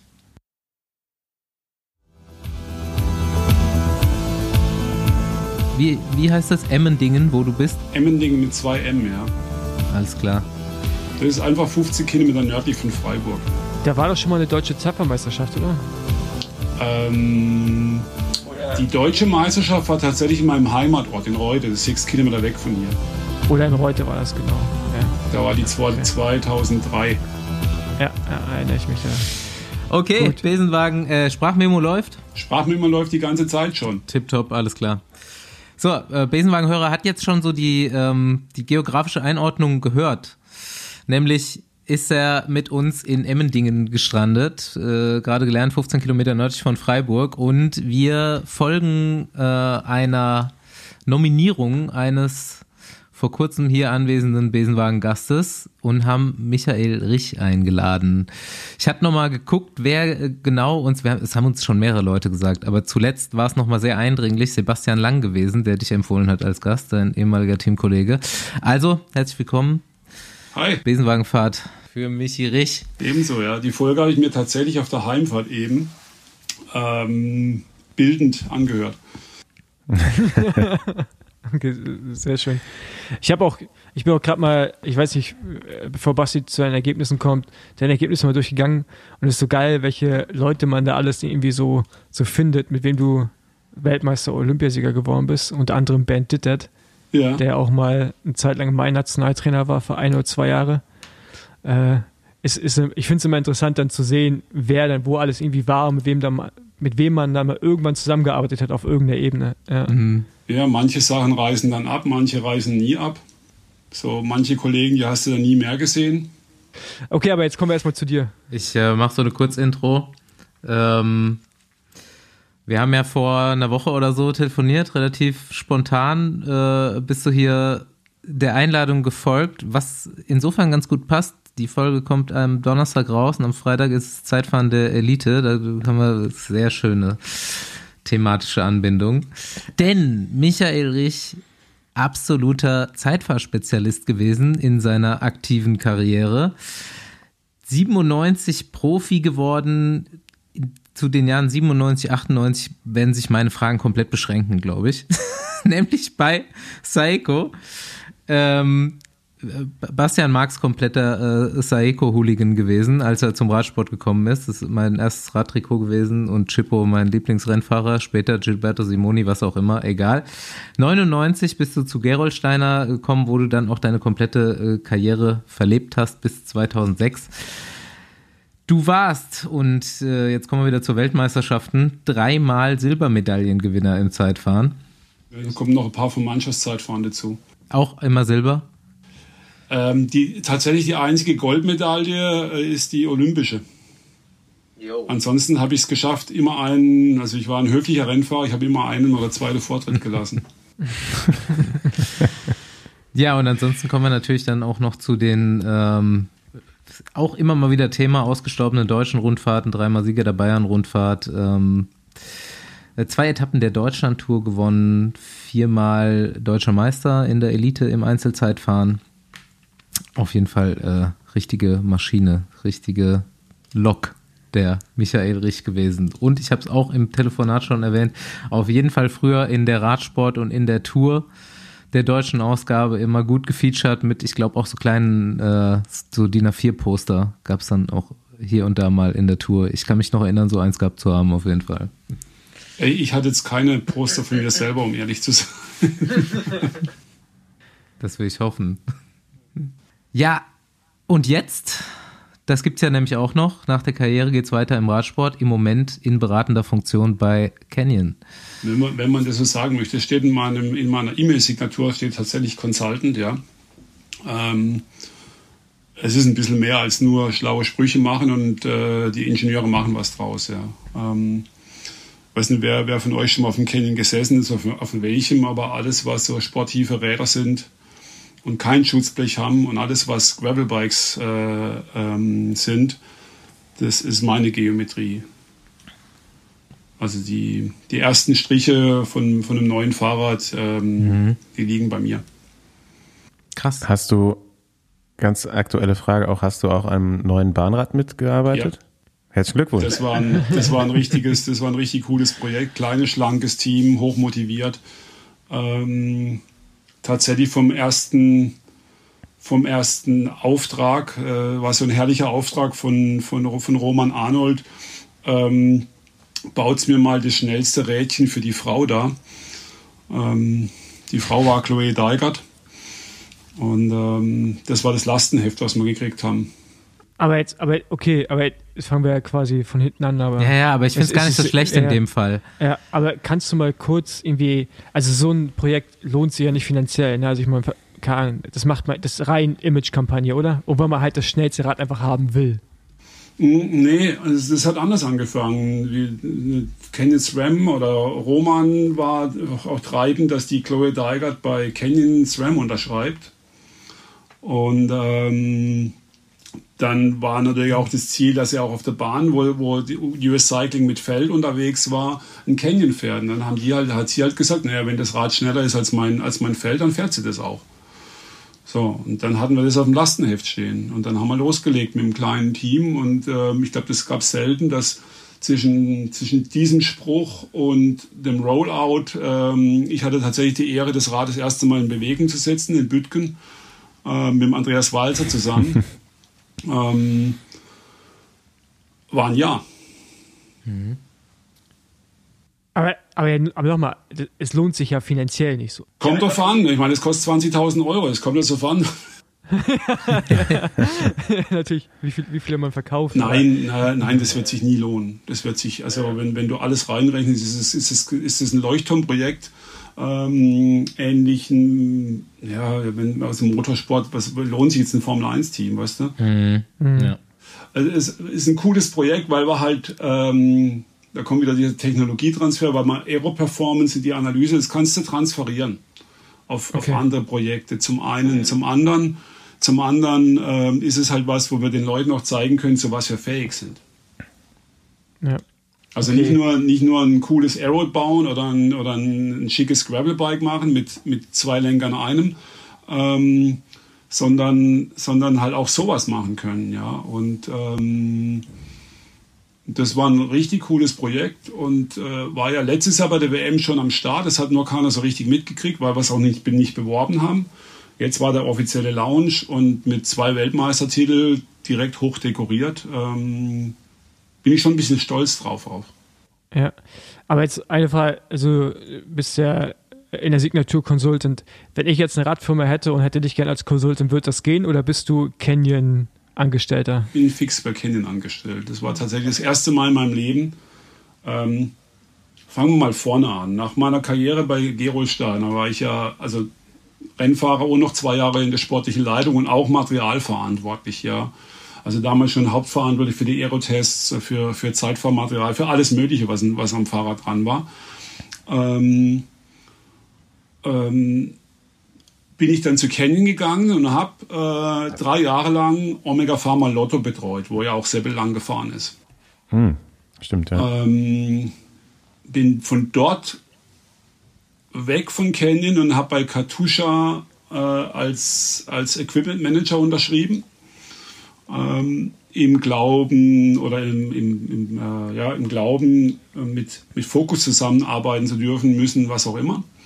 Äh, war das mit Hans-Michael Holzer? Genau, Hans-Michael Holzer äh, unterschreibt als General Manager und hat mehr oder weniger seine alte Truppe wieder zusammengetrommelt. Hm. Und da war ich dann drei Jahre. Ähm, das war so halblustig. Ähm, dann habe ich mir ein halbes Jahr Auszeit gegönnt um mal wieder einen Fokus zu finden. Und ähm, dann hat mich der, ähm, mein Team, jetziger Teamleiter, da, ähm, Leiter der, der Rennradentwicklungsabteilung angerufen, ob ich mir vorstellen könnte, wieder zu Kenny zurückzukommen. Ähm, und mich hat dann gereizt, halt diese Stelle nichts mehr mit Radfahrer zu tun zu haben, also nichts mehr mit Profis zu tun zu haben, sondern, sondern wirklich nur mit Fahrrädern. Mhm. Die quengeln okay. nämlich nicht. Oh, okay, gut, das wäre jetzt meine nächste Frage gewesen. Was, mhm. also wenn du bei Katusha das gemacht hast, also was, was waren also die, die Probleme, also die dich beschäftigt haben und, und war, ist das auch der Grund, weshalb du nichts mehr mit Radfahren zu tun haben willst jetzt? Vielleicht jetzt, vielleicht auch anders mittlerweile wieder, aber. Nee, ja, es war ein Prozess natürlich, ja. Es war halt auch jemand die Erkenntnis, ähm, Du hast auf einmal, weißt du, ich kam aus einer Generation, da hast du halt ein Fahrrad gekriegt und dann bist du selbst eigenständig trainieren gefahren, eigenständig, du hast deine Wäsche, alles, du musstest alles selber machen. Und auf einmal hast du mit Leuten zu tun, die kommen aus Junioren raus und werden da schon gehätschelt, getätschelt. Die können, ich hatte Rennfahrer, die konnten nicht mal eine Waschmaschine bedienen. Die sind mit einem Koffer voller Schmutzwäsche zum Rennen gekommen und haben das Personal belästigt, äh, ihre Wäsche sauber zu machen. Und das hat sich natürlich auch auf andere Sachen fortgesetzt. Das heißt, wenn, wenn sie nicht erfolgreich waren, waren natürlich, wenn, schau mal, wenn wir nicht schnell fahren, egal auf welchem Level, ist selten das Fahrrad schuld. Wenn Paul bei der Gravel WM halt 58. wird, ja, und hat nicht gerade drei Defekte und hat halt nichts auf die Kette gekriegt, dann liegt es eigentlich eher nicht am Rad. Meistens nicht, ja. Und da war es halt immer das Fahrrad. Und da ich für die Fahrräder verantwortlich war, war es dann ich. Hm. und da hatte ich dann irgendwann natürlich keinen Bock mehr drauf. Äh, in, in, welchen Jahren war das? Ähm, ich war äh, 12, 13, 14. Okay. Ja, genau, also auch die, genau, es war auch alles Fokusjahre, oder? Nee, nee, nee, nee, das war, das ist, das ist ja jetzt kommt's, ja. Ähm, da gab es ein Zerwürfnis, also bevor ich zu, zu Katusha kam, gab es ein Zerwürfnis zwischen Team und, und äh, Fokus. Das hatten wir aber erst realisiert, wo wir schon dort waren. Und Canyon stand ja aufgrund von dem Split von, äh, von Omega Pharma und Lotto, die, dann, die, die sich ja dann in Omega Pharma Quickstep und äh, Lotto Sudal aufgeteilt haben, auf einmal da und hatten, und wir hatten kein Team. Also Canyon mhm. hatte kein Team. Und hatten aber, ich wusste, sie hatten ein tolles der Pipeline, was ich mitentwickelt hatte und ähm, haben tolle Räder gut funktionierende Räder und ähm, aber kein Team. Und dann habe ich gedacht, schau, da wäre doch ein Match. Wir brauchen, wir haben sind ein Team, haben keine Räder und ihr habt, ihr habt ein Rad und habt kein Team. Und äh, das war aber eine große Aufgabe, weil der Vertrag kam tatsächlich zustande im Oktober. So, und wenn jetzt jeder, der mal mit Profisport zu tun hat, der weiß, das erste Trainingslager ist dann Ende November. Mhm. Und da hätten die meisten Rennfahrer schon auf Canyon fahren sollen. Da hast du, da hatte ich mal ein paar, paar Wochen mehr als 40 Stunden zu arbeiten. Radsport so geil immer. Diese Termin, Termingeschäft sowieso immer schon schwierig und dann noch äh, Verträge Ende vom Jahr geschlossen, irgendwie mit der Brechstange. Genau. Das, das, das kriegt ja, das kriegt ja der Fan dann dahinter meistens gar nicht mit. Da hast ja. du dann einen Trouble, einen psychologischen Druck im Team. Mit. Ja. ja, im besten Fall. Ich hatte damals, ich hatte damals länger im italienischen Zoll geholt am Tag vom Trainingslager. Mhm. Trikot ist auch gerne mal so. Und so ein Fahrrad ohne Lenker ist jetzt so, hm, ja. Ja. Waren aber ansonsten gar nicht so unerfolgreiche Jahre, würde ich sagen. Das ging sogar sehr erfolgreich los. Ich meine, wir hatten damals mit, mit äh, Joachim Rodriguez eine der, der besten Rennfahrer, ja, und, und wir konnten ja Canyon konnte anschließen an, ich, ich, weiß gar nicht, wie viele Jahre hintereinander Canyon bei, an der Mauer von Huy als erster oben war. Mhm. Ich glaube, das war dann mit, mit im Anschluss mit Valverde, glaube ich, sechs oder sieben Jahre. Ja. Ich glaube, sechs Jahre hintereinander war Canyon als erster auf, äh, beim, beim Flash Ballon mit Gilbert, Rodriguez und Moreno und Valverde. Ähm, nee, die, also vom, vom sportlichen Erfolg her war das, ähm, war das sehr, sehr gut. Wir hatten, wir hatten einen Giro zweiten damals mit Joachim, gute Klassikererfolge, ähm, mit dem jungen Alex Christoph auch schöne Erfolge gefeiert. Ja, ich hatte dann das Vergnügen auch mit dem, mit dem ähm, Oskar Frere zusammenarbeiten zu dürfen, ähm, was ich, was ich sehr genossen habe, weil es ein, ein hervorragender, also einfach menschlich auch ein toller Kerl ist. Ähm, ja, krass. Ey, also ich würde gleich gerne über deine Karriere sprechen, aber jetzt eh schon so in diesem, Team, in diesem ja, Thema ja. so tief drin sind. Mich würde mal dieser ganze, dieser ganze Deal rund um Mathieu van der Poel interessieren, wie das alles zustande kam, wer da ausschlaggebend war. Ich meine, weiß nicht, so viel wie du halt sagen darfst und willst, weil das jetzt so im Nachhinein. Da holst du euch besser den Andreas Walzer mal zum, zum Pesenwagen. ja, ja den, den habe ich äh, tatsächlich auch am Wochenende getroffen und nochmal eingeladen. Ah ja, cool. Schau, der kann da mehr dazu erzählen. Aber äh, grob, ähm, Roman Arnold wieder, er möchte ein Crossrad haben. okay, also, aber, aber, ist, aber ist also schon mal ein bisschen sympathisch, wenn er die Firma führt. Ja. so geht er dann los und sagt, Also er war zum damaligen Zeitpunkt alleiniger Eigner dieser Firma, der darf das sagen, ja. Mhm. Ähm, ich möchte so ein Großrad haben. Dann haben wir ein Jahr rumgebummelt. Hm, Großrad ist nicht wirtschaftlich, braucht man das. Ja, lass doch die Nische äh, Stevens und Focus und so, lass sie da rumhampeln. Und dann kam man nochmal, ich ich sage jetzt nicht mehr bitte, ja, ich möchte ein Großrad haben. Und dann war mir klar, da fahren wir besser heute als morgen an damit. So, du hast ein Großrad, musste ja auch mal, musste ja auch mal ähm, mit, mit einem Athleten sprechen, der darauf fahren soll. Und Andreas hatte tatsächlich, Andreas kam ja als Nachfolger von mir zu Canyon. Also wo ich wegkam, kam, äh, ging von Canyon äh, und ich dann zu Katusha ging und Canyon mitkam, hat Canyon wieder jemand gebraucht, der das Team betreut. Und dann kam Andreas ins Spiel.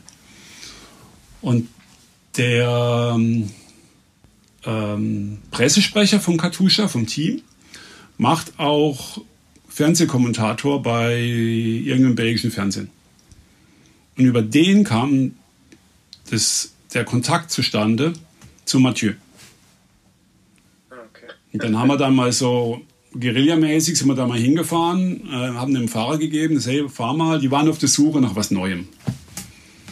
Und äh, dann hat er ein Fahrrad gekriegt und fand das so geil, dass, er, dass, dass sie mehr oder weniger gleich gesagt haben, sobald sie bei Stevens weg können, sind sie bei uns. Und da ist es jetzt auch wieder so. Das Inflight ist sicherlich nicht das kommerziell erfolgreichste Fahrrad bei uns. Mhm. Aber ohne dieses Inflight hätten wir den Mathieu nicht. Ja. Mhm. Krass. Ja, das, das finde ich auch diese, also mir geht es gar nicht um die Marke an sich, wie bei Peter Sagan und Specialized. Mhm. Ne? Das sind so, das sind irgendwie so, so Coups von so Firmen, die dann, ja, ich meine, also, also der ist ja eine Cash-Cow. Mathieu. Den kannst du ja auf jedes Rad draufsetzen. Ich weiß nicht, ob Pitcock sich in dieser Art auch noch entwickeln wird. Obwohl, du weißt ja gar nicht, was der alles hat von uns. Ey. Ja, ja. ja, also du, du, kann, du kannst gerne mal die Summe nennen. Also. Nein, ich meine Fahrräder, der, weißt du, der, also, äh, der, der, hat dann auch ein, Dirtbike oder ich glaube, ich glaube, der hat sogar ein Downhill-Bike von uns. Ja, du, ich kenne Videos aus Trainingslagern von ihm, äh, wo er nicht auf dem Rennrad unterwegs ist. Von daher, ich weiß, der muss viele Räder haben von euch, aber es, das finde ich halt so krass, weil das so eine Person ist, die er, egal für welche Marke, einen Wert hat, der wahrscheinlich kaum zu beziffern ist. Ne? Und das ist halt so. Ja, das sind so diese, diese, diese Leute wie, wie auch in Jan Frodeno im Triathlon-Bereich. Mhm. Der hat so viel, ich meine, jetzt, jetzt wäre das seine, seine letzte Triathlon-WM dann demnächst, ja. Aber was der für uns geleistet hat, ja, ähm, das ist eigentlich, das ist gar nicht aufzuwiegen. Ja, das, ähm, das ist in Euros nicht zu beziffern sondern das ist ja auch das, das, der ganze Kult um, um, um so eine Marke rum. Das ist ja wurscht, wie die mhm. heißt, ja. Aber ähm, jetzt mal vielleicht kurz auch nochmal weg von den Sportlern, zurück zu dir. Das ist dann für eine Marke auch unheimlich wertvoll, Leute zu beschäftigen, die eben noch so tief im Sport mit ihren Kontakten drin sind, dass sie halt solche Sachen dann auch umsetzen können, beziehungsweise finden, finden, und umsetzen können und solche Verträge überhaupt ermöglichen für so eine Marke. Deswegen. Ja, das ist halt ein Netzwerk, was du dir aneignest. Ja, das ist im, im, also ich habe mein Netzwerk und, und Canyon hat, äh, das verästelt sich dann. Ja, da kommt ein Andreas mit seinem Netzwerk, ein Ete mit seinem Netzwerk, ich. Wenn du jetzt mal von von den Profisportlern, die bei Canyon arbeiten, äh, sprichst, ja das ist von außen nicht so sichtbar, aber manchmal wird man ja ne, so vielleicht als äh, uninformierter Zuseher denken, ah, der hier, der nächste Ex-Profi arbeitet jetzt wieder hier und da, aber es hat schon seinen Sinn. Natürlich gibt es da noch Leute in den Firmen, die dann die, die Entwicklung im, im 3D-Modell machen und so weiter und natürlich auch dann irgendwie die Produktion und alles Mögliche und die Firma verdient das Geld mit den Verkäufen von den ähm, von den Produkten, aber diese, diese ganzen Verbindungen, die jemand wie du mitbringt, sind halt einfach unheimlich wertvoll. Ja, wobei ich jetzt nicht wegen meinem Netzwerk zu kennen kam, sondern eher wegen meinen Fähigkeiten als ähm, auf der Materialseite. Ja. Ja, da können ja, wir jetzt mal hinkommen. Genau. Ja. Freitag, Freitag Zeitfahr-WM. Ja. Wollten wir sowieso jetzt mal mit dir rein diskutieren. So die, die, die aktuellsten weiß ich nicht, Zeitfahren hat sich ja auch seit deiner Zeit schon so dezent verändert und entwickelt. wenn du jetzt einfach die, die, die Leistungen eins zu eins übereinander äh, legen würdest, die, die, die würde ich heute keinen Blumentopf mehr gewinnen. Ja, ich meine, ich, ich war damals stolz die Bolle, wo ich eben 2003 mit einem knapp 53er Schnitt eine deutsche Meisterschaft gewonnen habe. Da wirst du heute nicht mehr weit kommen damit. Ja. Ich habe sie damals als verrückt erklärt, weil ich ein 55er oder 56er Kettenblatt drauf hatte. Hm. So, jetzt guckst du mal, was die fahren. Das ist auch so, weil ich habe ähm, äh, Steffen Blochwitz war, als ich sportliche Leiter gearbeitet habe, mein, mein Chef. Und da haben wir uns immer so Videos angeschaut von ihm, früher aus der DDR-Zeit, noch im DDR-Vierer auf der Bahn, wo das alles so eine Hühn waren, weißt du, die sahen da aus wie so Bodybuilder. Äh, und dann mit diesen Helmen, die so witzig, so, einfach so ganz, ganz klein waren, ganz eng am Kopf. Und dann fahren die alle über Übersetzungen also aus, wenn die Frequenztraining machen würden. Mhm. Also so brutal. Und wo du heute denkst, heute fahren halt so so heranwachsen ja wirklich, sind die ja zum Teil noch, irgendwie dann so mit so 60er oder 58er Blättern auf der Bahn los, weißt du, und haben da halt aber Beine wie so, wie so ein Streichholz. Es ist so krass, so diese Kontraste zu sehen, wie sich der mhm. Körper über die letzten Jahrzehnte so entwickelt hat und auch so der Sport, ne, mit den Gängen und Technik, pipapo. Wie denkst du, wärst du in deiner Prime-Form mit heutigem Material und Sitzpositionen unterwegs? Ja, es ist ja nicht nur die Sitzposition. Ja, das ist ja, das, ist das sind ja viele Puzzlestücke. Das eine ist natürlich das Material. Ja, natürlich, das ist bezifferbar. Ja, ähm, das andere ist natürlich auch ähm, die Trainingsformen. Ja, ähm, mhm. die Ernährung und so alles. ist alles professioneller geworden. Ähm, ich glaube natürlich schon, dass ich mit meinen Fähigkeiten, ja, und also, also das, das, das, ähm, das, was mir die Natur mitgegeben hat, auch heute im modernen Radsport bestehen könnte. Da bin ich fest davon überzeugt. Aber halt, wenn ich, wenn du einen Michael Rich von, äh, ich sag mal 2004, wo er seine letzte WM-Medaille gewonnen hat, nimmst und setzt äh, und lässt ihn jetzt dieses bei der WM an, äh, starten. Mit, also, gleich, äh, also auch mit modernem Material. Mhm. Keine Top Ten, vergiss es. Mhm. Ja, also das ist schon so. Du musst nur, also die Sitzposition ist entscheidend, wobei ich auch schon Aerotests gefahren habe. Und, und äh, klar gibt es dann wieder neue Entwicklungen, neue Erkenntnisse mhm. und die Sitzposition verändert sich mit dem Material. Ähm, ja, aber ich, ich glaube schon, dass ich meiner Zeit damals ein bisschen voraus war, was das angeht. Mhm. Ähm, da haben wir mich manchmal ein bisschen komisch angeschaut, ja. Auch so Teammanager waren da nicht immer begeistert von, von meinen Ideen zu Fahrrädern. Bist du damit schon mit Watt gefahren? Äh, ja, im Training ja, im Rennen nicht. Okay, also kannst du jetzt gar nicht sagen, wie viel du bei deiner, deinem WM-Zeitfahren gefahren bist an Nein. Durchschnittsleistung. Nein, das kann ich dir nicht sagen. Ich kann nur sagen, was, was, was machbar gewesen wäre. Und äh, ich hatte auch mal so einen, so einen Versuchsballon-Stundenweltrekord. Mhm. Äh, damals noch mit dem normalen Fahrrad. Also mit, mit dem Fahrrad von Eddie Merckx praktisch. Ja, und ähm, da hätte ich so eine Dauerleistung von, von 480 Watt bringen können. Was wiegst du? Ähm, Renngewicht war so 80, 82 Kilo. So, ist das aber auch das ist heute noch, das heute noch viel, oder? Also 480 im Zeitfahren, das ist schon viel. Also mhm. am Ende.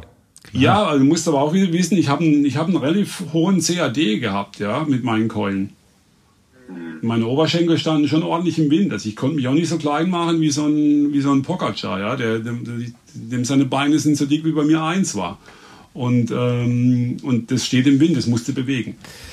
Das, das stimmt, aber das waren, sind jetzt 5,8 oder so. Das ist schon nicht wenig. Nein, das, das, ist nicht, das war nicht wenig. Ja. Aber ich sage, mit meinen Fähigkeiten wäre ich trotzdem noch konkurrenzfähig. Aber ich müsste mhm. halt auch dementsprechend das, äh, mit, nach, modernen, äh, nach modernem Wissen auch trainieren. Ja. Mhm. Was hast du denn? Aber ich glaube, ja, sag. Ich würde noch eine Sache, äh, ich glaube, du warst ja schon trotzdem damals, was, wenn du so jetzt gerade über Trainingsmethodik sprichst, einer der wenigen, zumindest mal was ich so mitbekommen habe, der wirklich viel auch auf dem Zeitfahrrad trainiert hat. Also ich glaube schon, dass die Spezialisten alle viel Zeitfahrtraining gemacht haben, aber auch so, also das, vielleicht ist es auch Quatsch, ich habe es nur damals gehört, ähm, dass du halt auch immer dein, dass du quasi auch K3-Training und sowas, äh, was es damals halt gab, auch auf ein Zeitfahrrad tatsächlich gefahren bist, in, in Zeitfahrposition. Immer mal wieder in Perioden. Ja, ich hatte auch, ich hatte auch ähm, zu Hause ein SRM-Ergometer stehen zum, zum Trainieren und hatte da einen Rennlenker und hatte aber auch ein, äh, ein Modul für Zeitfahren.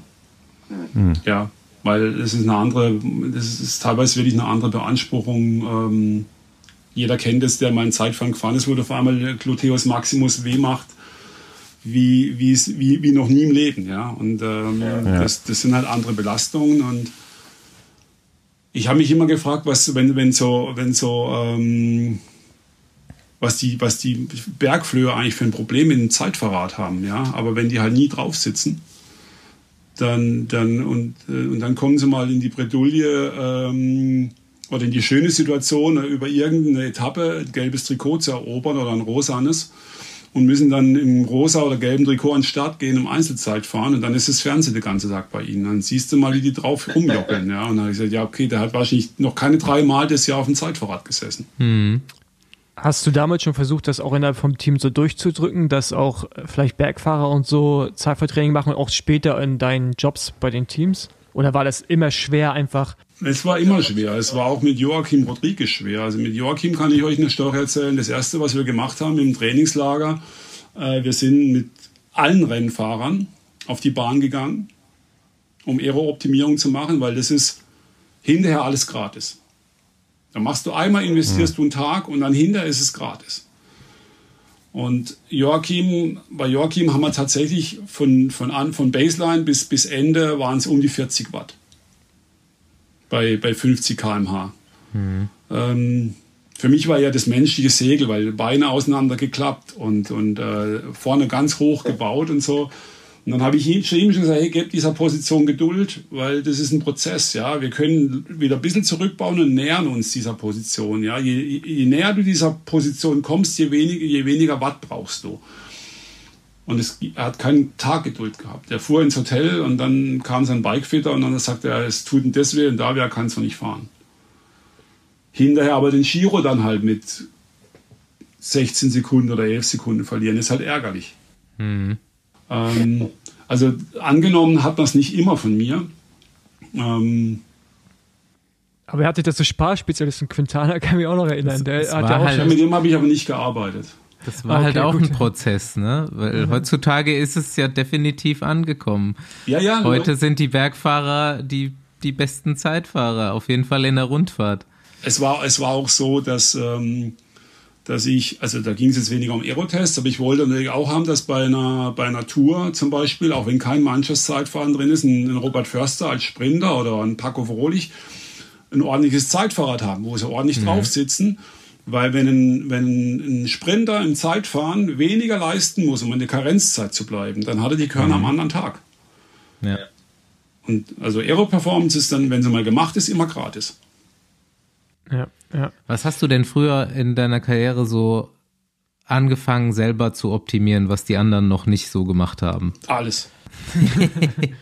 ich habe an allem rumgebastelt. Ich was, was waren deine größten Erfolge für dich selbst? Äh, tatsächlich ähm, mal, mal, sich über eine Sitzposition Gedanken zu machen. Weil wenn man mhm. früher hast du halt ein Zeitverrat gekriegt und dann hast du halt, okay, da war so ein komischer Lenker drauf von den Triathleten. Und dann hast du es so eingestellt, dass du einigermaßen bequem draufgesessen bist. Und ich kam dann irgendwann drauf, Aero ist vielleicht wichtig. so diese Erkenntnis in Barcelona, da wirst du zwar Olympiasieger auf der Straße mit einer recht rudimentären Zeitfahrposition und dann gehst du eine Woche später Radrennen auf der Bahn gucken, dann kommt Chris Boardman angeflogen auf seinem Lotus. Und das war schon so ein bisschen ein Augenöffner. Und nur weil man gerade erfolgreich ist, heißt ja noch lange nicht, dass man das in vier Jahren wieder ist. So. Also muss man wach bleiben. Mhm. Und dann habe ich schon ziemlich bald angefangen. Ich hatte das Glück, ähm, in dem Ort, wo ich damals gewohnt hatte, gab es einen Rahmenbauer, der tatsächlich die ersten Fokusrahmen für den Mike Kluge geschweißt hat auch. Mhm. Und dann habe ich mal angefangen, mir über Geometrien auch Gedanken zu machen, ähm, weil ich wollte schon immer weg von diesem 24 Zoll Vorderrad. Ich fand das schon immer Quatsch. Für, für, für einen Menschen meiner Körpergröße und habe mir damals, ich weiß nicht, vier, fünf Rahmen schweißen lassen mit, mit Geometrien, mit meinen Ideen. Da waren es nicht alle gut, aber zum Schluss kam eins raus. Das habe ich dann später in Carbon bauen lassen von Andreas Walzer in der Schweiz, also nicht der mit Z, sondern der mit S. Mhm. Ähm, und diese Geometrie ist immer noch maßgebend für, für Sachen, die also diese Erkenntnisse, die ich daraus habe, die sind immer noch maßgebend für Sachen, die ich heute mache. Was, was passiert, wenn das Tretlager tiefer ist? Was passiert, wenn der Radstand länger ist? Ist er vorne länger, ist er hinten länger? Ja. Die damaligen Zeitfahrräder, die hatten alle 140er, 120er Vorbauten. Meins hat einen 70er gehabt. Und nicht, weil ich kürzer drauf saß, sondern weil das Rad rundherher länger war. Mhm. Und da hatte ich halt mit, mit, mit dem Andi jemanden, der, ähm, der halt eins zu eins zugehört hat und das Fahrrad genau so gebaut hat, wie ich das haben wollte. Und das war damals das Zeitfahrrad. Das hat dann Fokus auch irgendwann ins eigene Programm aufgenommen. Genau, oder? der Andi Walzer ist er dann nach, äh, ist er dann zu mehr oder weniger in, in, in die Peripherie von Fokus gewechselt ähm, und hat mit Fokus zusammen das aufgenommen und weiterentwickelt auch. Ja. Hm. Aber dann. Paul müsste das dann auch gefahren sein. Ne? Ja, ich bin es auch gefahren. Aber du bist, ihr seid das noch mit einem schmalen Hinterbau gefahren, ne? Ich glaube, wir hatten das dann mit einem Standard-Hinterbau. Ja, ja, das ist natürlich dann ein bisschen praktikabler. Also der schmale Hinterbau war es nicht. Es war der schmale Hinterbau hat nur resultiert aus einem, aus einem, aus einem kleineren Q-Faktor, also dass die Beine enger zusammen sind. Ah, okay. Das war kein Aero-Feature.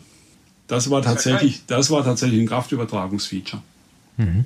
Ah. ist natürlich super komplex. Wenn du halt vorne an die, an die, an die, an die, äh, an die, ähm, an den Q-Faktor gehst, dann steht das Kettenblatt weiter innen und dann musst du hinten nachziehen. Hm. Ja, also haben wir, das heißt spezielle Scheiben, kein Standardmaterial mehr. Ja. ja. Ähm, jetzt beim Bahnrad haben wir es auch wieder so gemacht. Ein 40er AG-Standard vorne. Das ist jetzt nicht das, was du im Laden kaufen kannst. Aber hm. das ist jetzt auch nicht, wie gesagt, das kommerzielle Fahrrad. Ähm, das war schon ein bisschen, also für, für, für, für einen Hans-Michael Holzer war das teilweise auch schon ein bisschen ein Albtraum, weil du musst dann bei, bei, mhm. bei den Scheibenherstellern immer fragen, ähm, können wir die Scheibe hinten irgendwie schmäler kriegen? Ja. Aber, Aerod aber das würde mich jetzt mal interessieren, aber aerodynamisch gesehen hat es dann auch einen Nachteil eventuell sogar gebracht, aber jetzt ist ja eigentlich eher tendenziell Felgen werden breiter, ne? also alles Reifen werden breiter, die, die Rahmen, also die, die Scheiden gehen immer weiter weg vom Rahmen. Ähm, war das dann damals vielleicht sogar auch langsamer? Nee. Äh, laut, laut, euren Erkenntnissen sicherlich nicht. Das war ja getestet. Das war es ja nicht, weil der Luft, der Luft war es, glaube ich, ziemlich wurscht, wo es um die Beine rumgehen, in dem Fall noch. Okay. okay. Ja, ähm, das sind ja auch die zwei Konzepte, wenn du jetzt die Bahnräder siehst. Look ist jetzt breit gegangen, Lotus Hope ist schon seit Jahren breit. Das ist ein Konzept und das andere Konzept ist halt das, was wir verfolgt haben, was wir als das Bessere erachtet haben klein, schmal, was nicht da ist, steht nicht im Wind. Hm.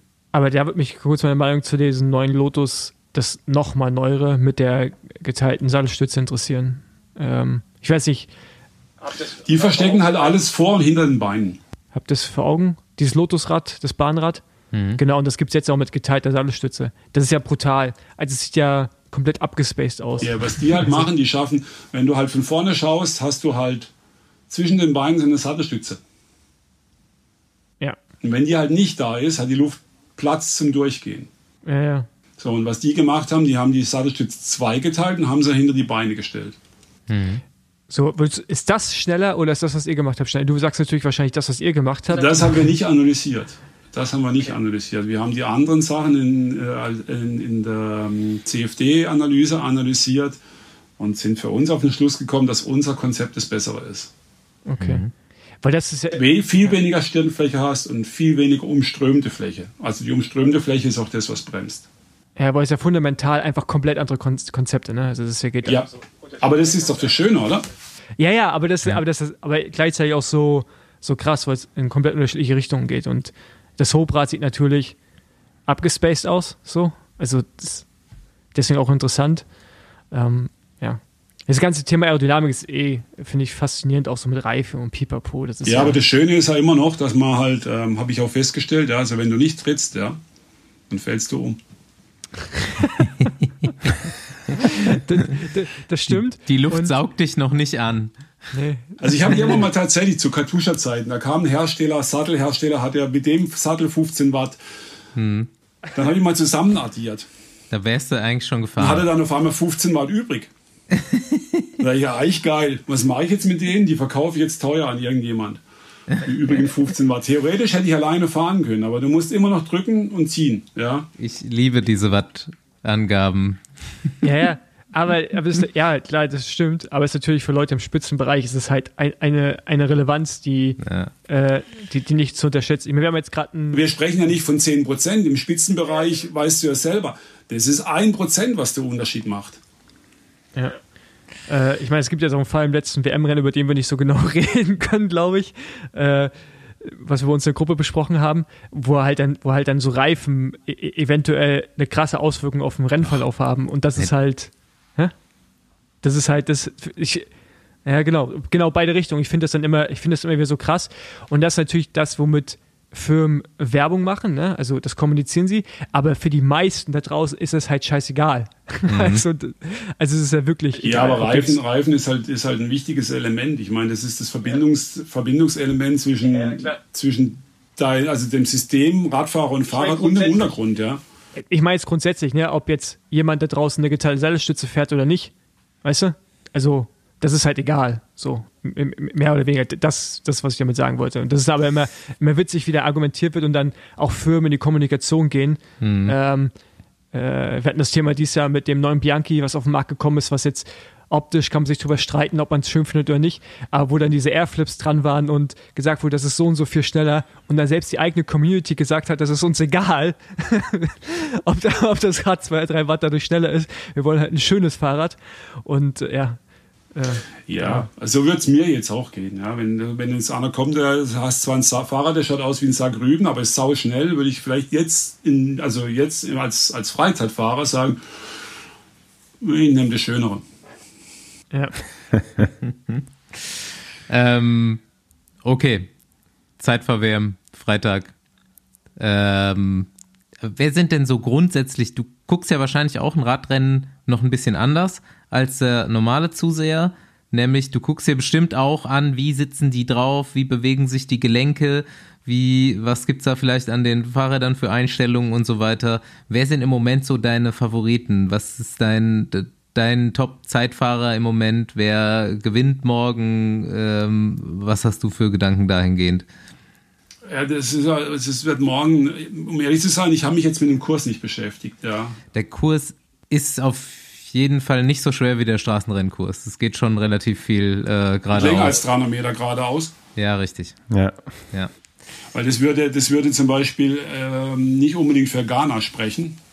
Aber wenn ich jetzt gesehen habe, was der in der Einzelverfolgung auf den, auf den, auf den letzten 500 Meter für das Feuerwerk abgefackelt hat, ist er mal nicht schlecht drauf. Ja.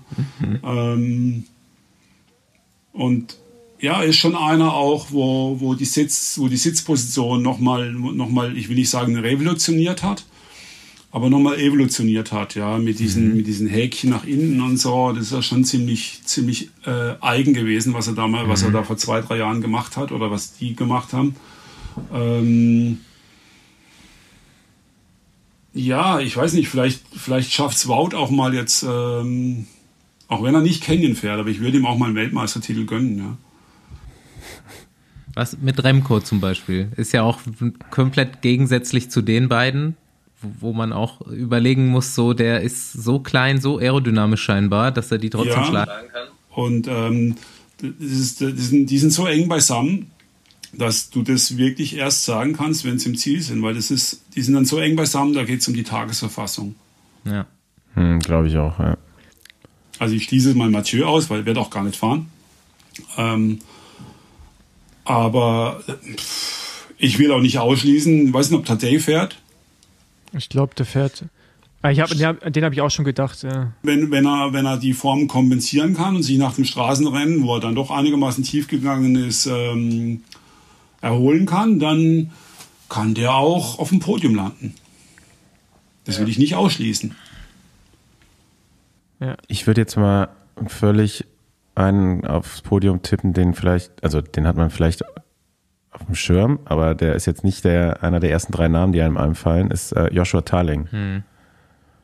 Der ist heute aber ins Auto gestiegen, ne? Beim Mannschaftszeitfahren. Der ist nicht. Echt? Ja, ja, der ist kurz nach dem Start, hat er äh, aufgehört und ist ins Auto gestiegen. Okay, das ist nicht so gut. Also, also ich, ich glaube, ich glaube, ich glaube, das war, ich glaube, äh, dass nämlich nur Bingham und wer ist der andere, mit dem er gefahren ist? Ähm, dass die ins Ziel gefahren sind und der relativ schnell im Auto saß. Ich glaube. Okay, ja. das ist ja doof. Ja. Ja, ich, ich was ist das, das, das, das, da hängen so viele Faktoren auf. So ein Stefan Küng zum Beispiel, ja.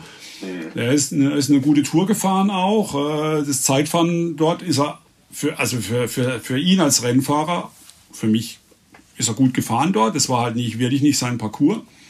Und du triffst halt auf diese Superhelden dort. Mhm. Ähm, in einer Rundfahrt, ja, in einer Rundfahrt in der, äh, kurz in der dritte Woche. Das weiß ich aus eigener Erfahrung. Wenn du ein Eintages-Zeitfahrspezialist, also Spezialist, da tue ich mich immer noch schwer, das zu akzeptieren, dass ich ein Zeitfahrspezialist war, ja. Ich konnte das halt von allem am besten. Aber nur als Zeitfahrspezialist gewinnst du nicht Rundfahrten.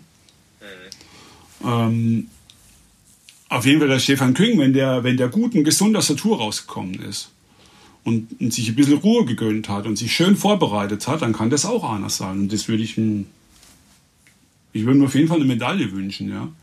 Aber das Schöne ist ja, ich habe mit keinem was zu tun. Und ich sitze dann einfach und gucke und freue mich. Ja, das stimmt. Leider wird Canyon morgen auf jeden Fall eher nicht gewinnen. Äh, ja, morgen stimmt ja dann, wenn wir jetzt Donnerstag haben. Also wir sind ja, wir sind jetzt am Donnerstag, ja? Genau, richtig. Wir sind am Donnerstag. Für mich ist eigentlich heute viel aufregenderer Tag. Ja. Weil ich habe es jetzt tatsächlich geschafft, als Trainer einen Athleten zur WM zu bringen. Oha. Ja. Ähm, der Bub heißt Max Adler und fährt äh, Cross Country. Junioren. Du, du, machst, du machst einen Mountainbiker. Schau, schau.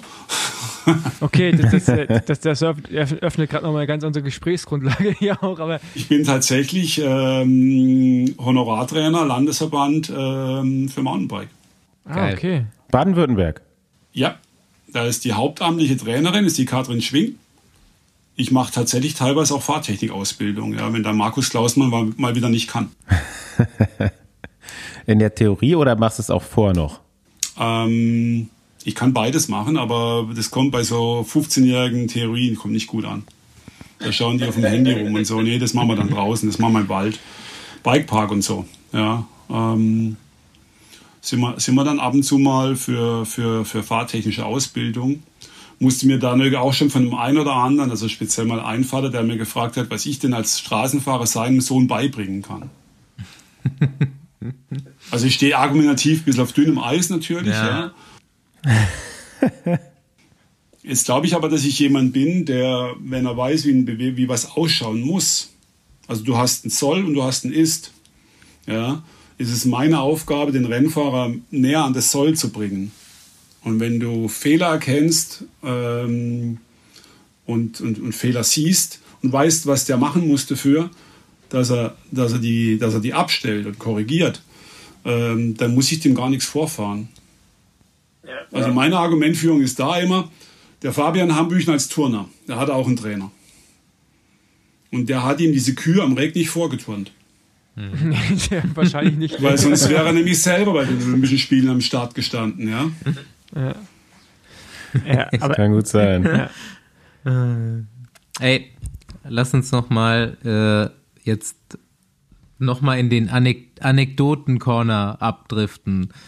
In die Vergangenheit? Ja die Vergangenheit. Ich fand es auf jeden Fall gut, dass wir heute sehr viel über die Gegenwart und äh, vielleicht auch dann die Zukunft äh, von Material und so weiter gesprochen haben. Aber jetzt habe ich mir ja noch so ein paar eben Sachen aus deiner Karriere rausgeschrieben und die erste, an der ich halt hängen geblieben ist, ist, du bist bei Saeco Profi geworden.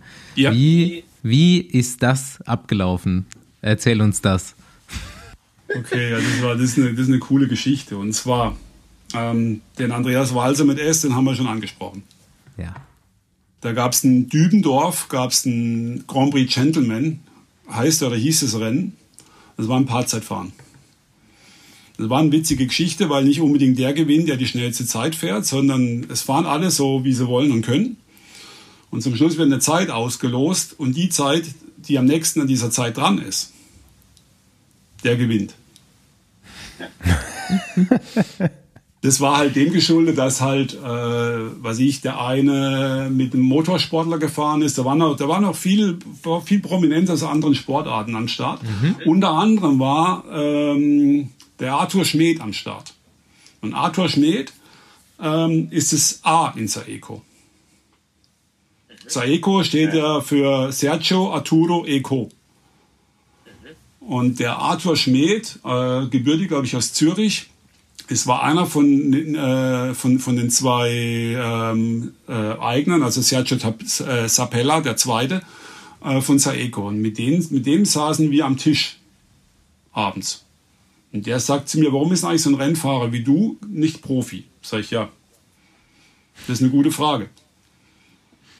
Und ob ich nicht Lust hätte, bei Saeco zu fahren, sag ich, ja, pff, mach mir ein Angebot, was ich nicht ablehnen kann. Ja, da, er unterhält sich da mal. Und da habe ich das schon wieder vergessen und war mit meiner äh, Frau auf dem Weg ins Tessin in Urlaub. Rufte an, äh, du, ob ich noch Interesse hätte. Und zwei Tage später kam er, kam er vorbeigefahren und haben wir am Flughafen in Lugano haben wir den Vertrag unterschrieben und dann war ich Profi. Geil.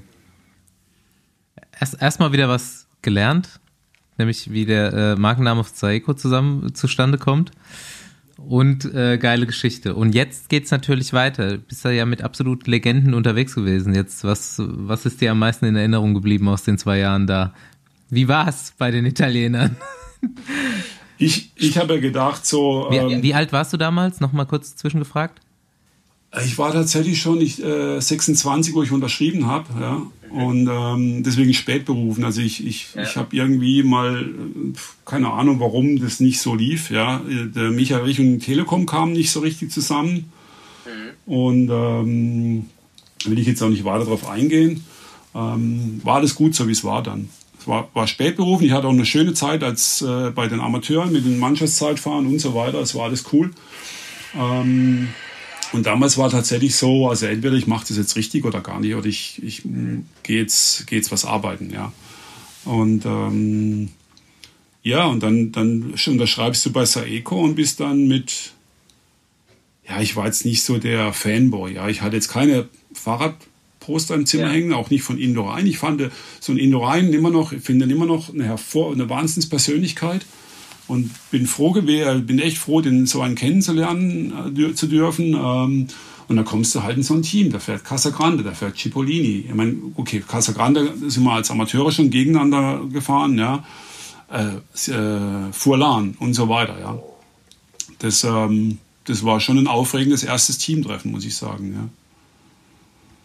Und ähm, hatte dann auch darin gegipfelt, dass, dass, dass ich halt dann später dann, weil ich, weil ich zwischen den italienischen Rennen oft, unser Teamsitz war in Pisa, dort übernachtet habe und dann auch privat mit Chippo dann mal beim, beim Essen war.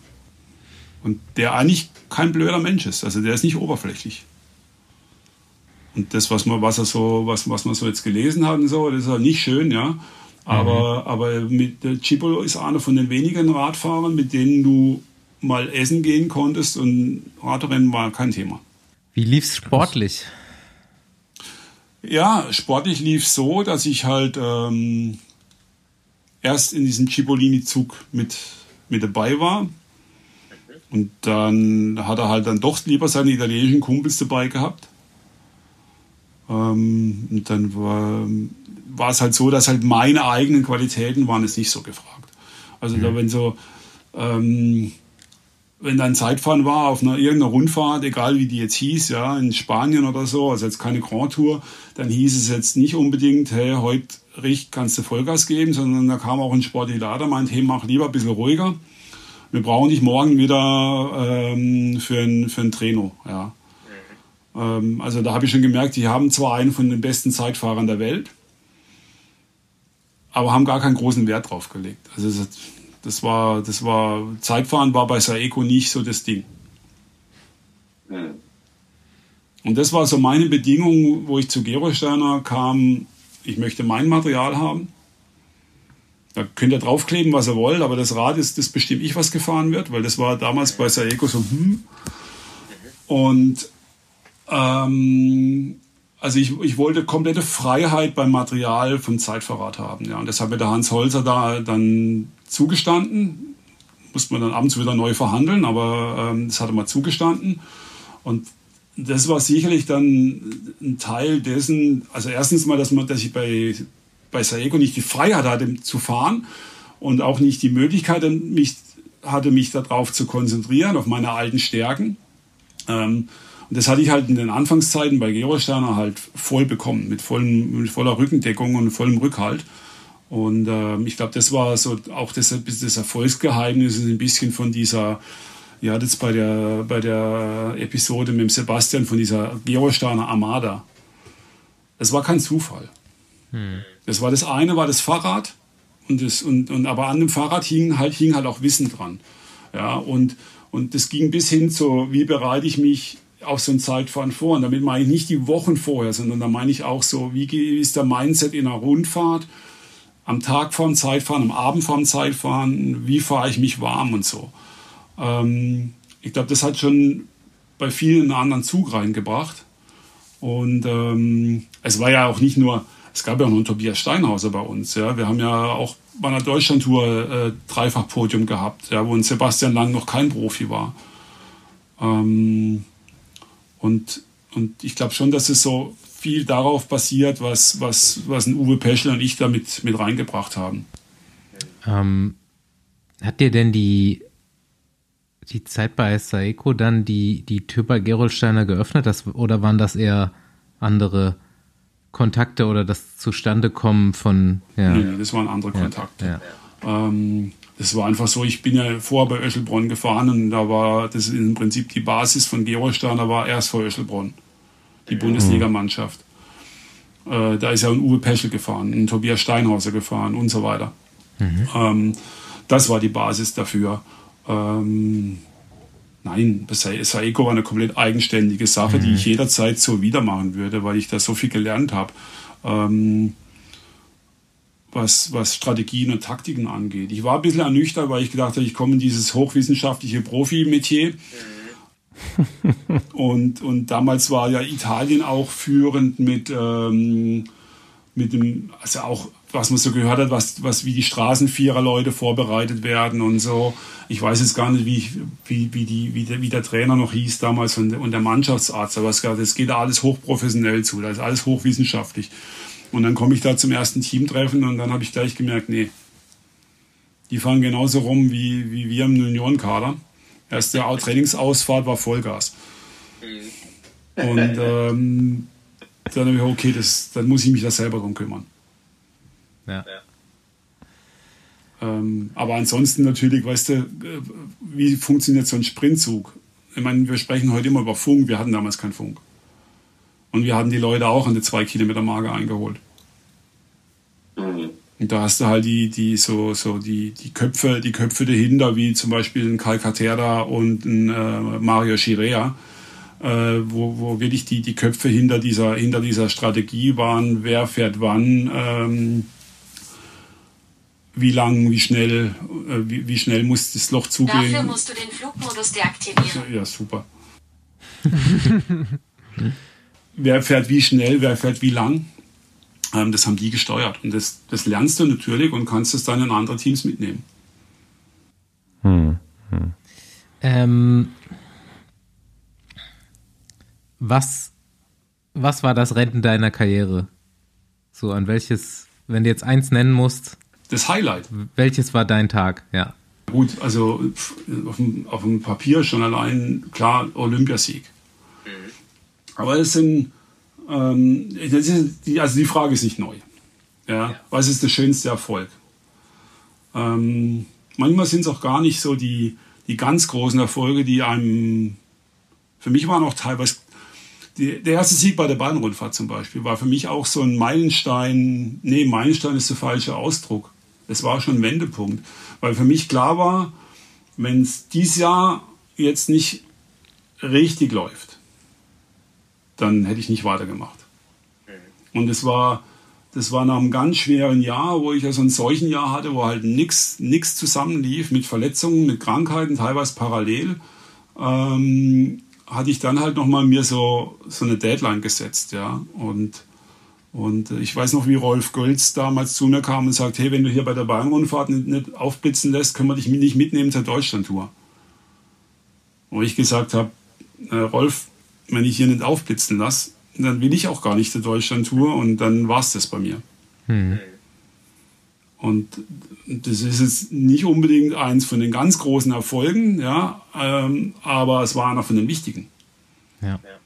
Und auch so eine, wenn du, wenn du die Möglichkeit hast, eine Meisterschaft, einen Meistertitel in deinem Heimatort zu gewinnen. Das ist natürlich auch schön. Also das ist einer von mehreren deutschen Meistertiteln und steht jetzt nicht ganz oben qualitativ natürlich, aber ist einer von den schöneren. Und dann natürlich klar, also man Olympiasiege, Mannschaftszeitfahren, das ist, ähm, das bleibt für immer, ja. Wie, also ich glaube ja, dass, also wir haben ja jetzt Mixed Relay als Mannschaftszeitfahren heutzutage. Das soll ja jetzt auch wieder eine olympische Disziplin werden. Ähm, wir hatten jetzt in den letzten Jahren gefühlt immer weniger Teamzeitfahren, auch bei den, bei den großen Rundfahrten. Wie siehst du das? Also ich finde es eigentlich schade, dass das weggeht. Das war auch immer so eine, ja, also seit meiner Kindheit schon quasi immer so ein Event, was man dann auch so nochmal verfolgt hat, speziell. Ähm, dann gab es ja eine Zeit lang diese, diese Mannschaftszeitfahren, Weltmeisterschaft mit den, mit den Teams, mit den normalen Teams und nicht als Nationalmannschaft. Ähm, wie siehst du das?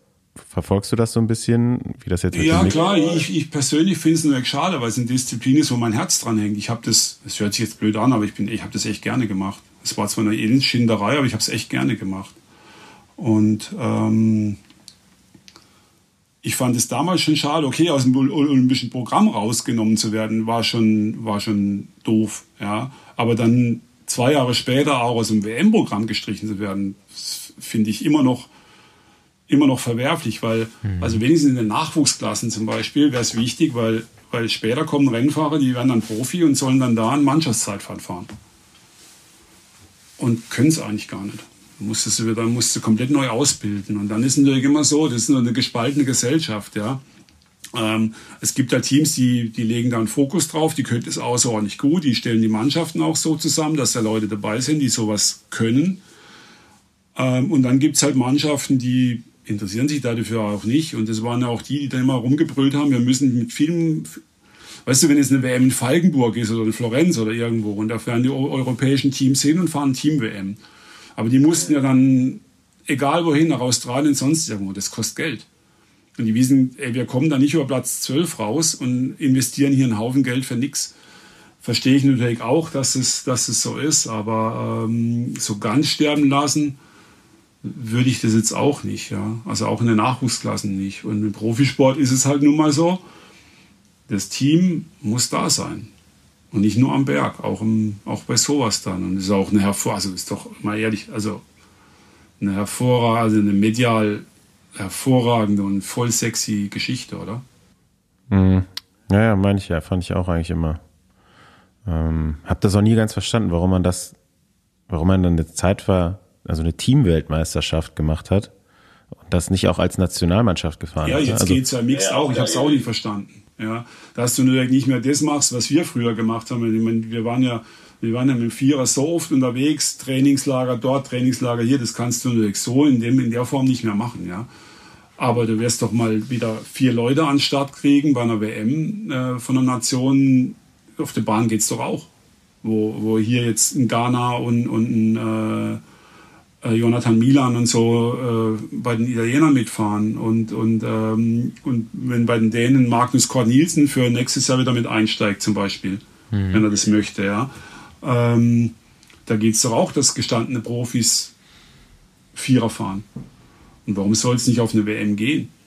Also ich verstehe es nicht, ja. Muss ja nicht, muss ja nicht immer gleich mit acht Leuten sein. ja. Jetzt sind es drei und drei, drei Männer und drei Frauen. Ja, das ist doch okay. Und wenn, dann gibt es halt Nationen, die kriegen das halt nicht wirklich zusammen. Ja, mm, du kannst nicht immer auf alle warten. Ja gut, aber es wird sich aber auch über die Zeit entwickeln. Ne? Also Ja, natürlich. Ich, ich, ich glaube, es wu- wurde am Anfang auch belächelt, dieses Mix und mittlerweile hat relativ schnell an Wichtigkeit. Ja, äh, ich finde das Format auch gar nicht so schlecht. Auch dann, dass, dass, äh, dass, dass die Frauen nicht hinter, unter runterfallen, sondern wirklich mit dabei sind. Ja? Ja. Und äh, wenn du halt siehst, was im Frauenradsport gerade passiert, ist das ja auch eine tolle Sache. ja. Definitiv. ja, ich finde es auch einen attraktiven, attraktiven Wettbewerb, von daher. Ist halt anders, ist nicht zu vergleichen mit dem 100 Kilometer Mannschaftszeitfahren. Gar nicht. Aber ich weiß auch nicht, ob man das nochmal braucht. so ich sag ja. ja, klar, ey, ganz ehrlich, mit diesen alten Videos genial. So irgendwie dann ja, also Was du heute machst, kommt Amnesty International. Ey. Ja, ja. Aber muss man aber sagen, zu Recht. Ja, aber war es eine Disziplin, da wo erstmal nur wichtig war. Das, was war das Allerwichtigste am 100 Kilometer Zeitfahren? Es war erstmal wichtig, es war völlig egal, was, welches Ergebnis da stand. Erstmal wichtig war, dass es zu Ende war. Ey, also, ja, also ich, also ich glaube, dass es wahrscheinlich auch geil war, aber ich bin auch froh, dass ich sowas nie machen musste, ey.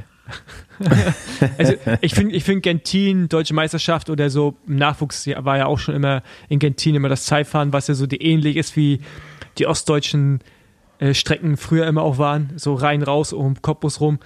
Äh, ganz ehrlich, das reicht dann schon, die 50 da. Also Mhm. dann auch mal doppelt so lang. Ja.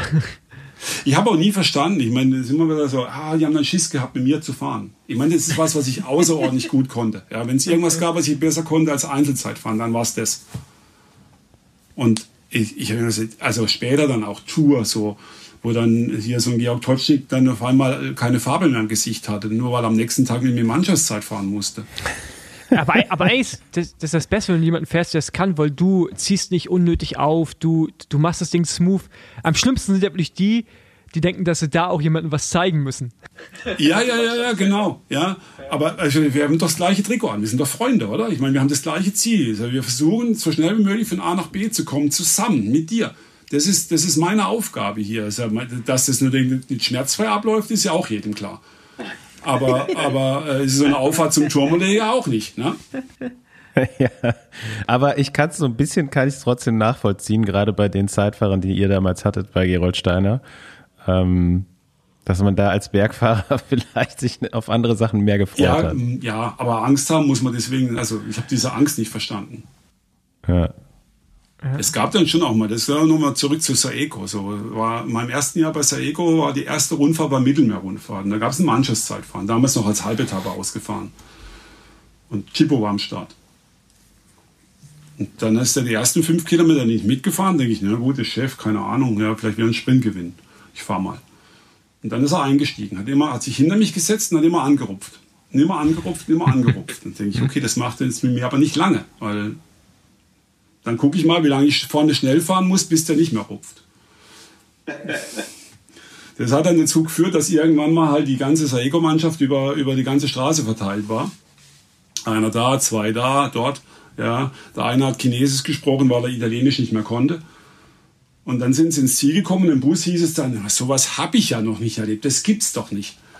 Und dann sage ich, ja, ihr solltet euch vielleicht nicht mit einem, der Olympiasieger ist im Mannschaftszeitfahren, im Mannschaftszeitfahren anlegen. Heißt, wenn er nicht irgendwo mh, hier ähm, einführen wollt in Profisport und, und, und, und flicken wollt, dann macht's doch am Berg. Weil so im Mannschaftszeitfahren, war das eine doofe Idee. Alright. Ich äh, stell mal meine letzte Frage. Du darfst dir jetzt was aussuchen. Mal gucken, was dir zuerst in den Kopf kommt. Ich brauche eine Geschichte zu entweder eine unvergessliche Besenwagenfahrt oder dein schlimmster Hungerast. Oh, da habe ich aber, jetzt kann ich zu beiden was sagen. Ja, klar. Äh, Fange ich mit, mit dem Hungerast an. Hungerast, mein schönster Hungerast, meine jetzige Frau, damalige Freundin, äh, hat in, Dittelbrunn bei Schweinfurt gewohnt.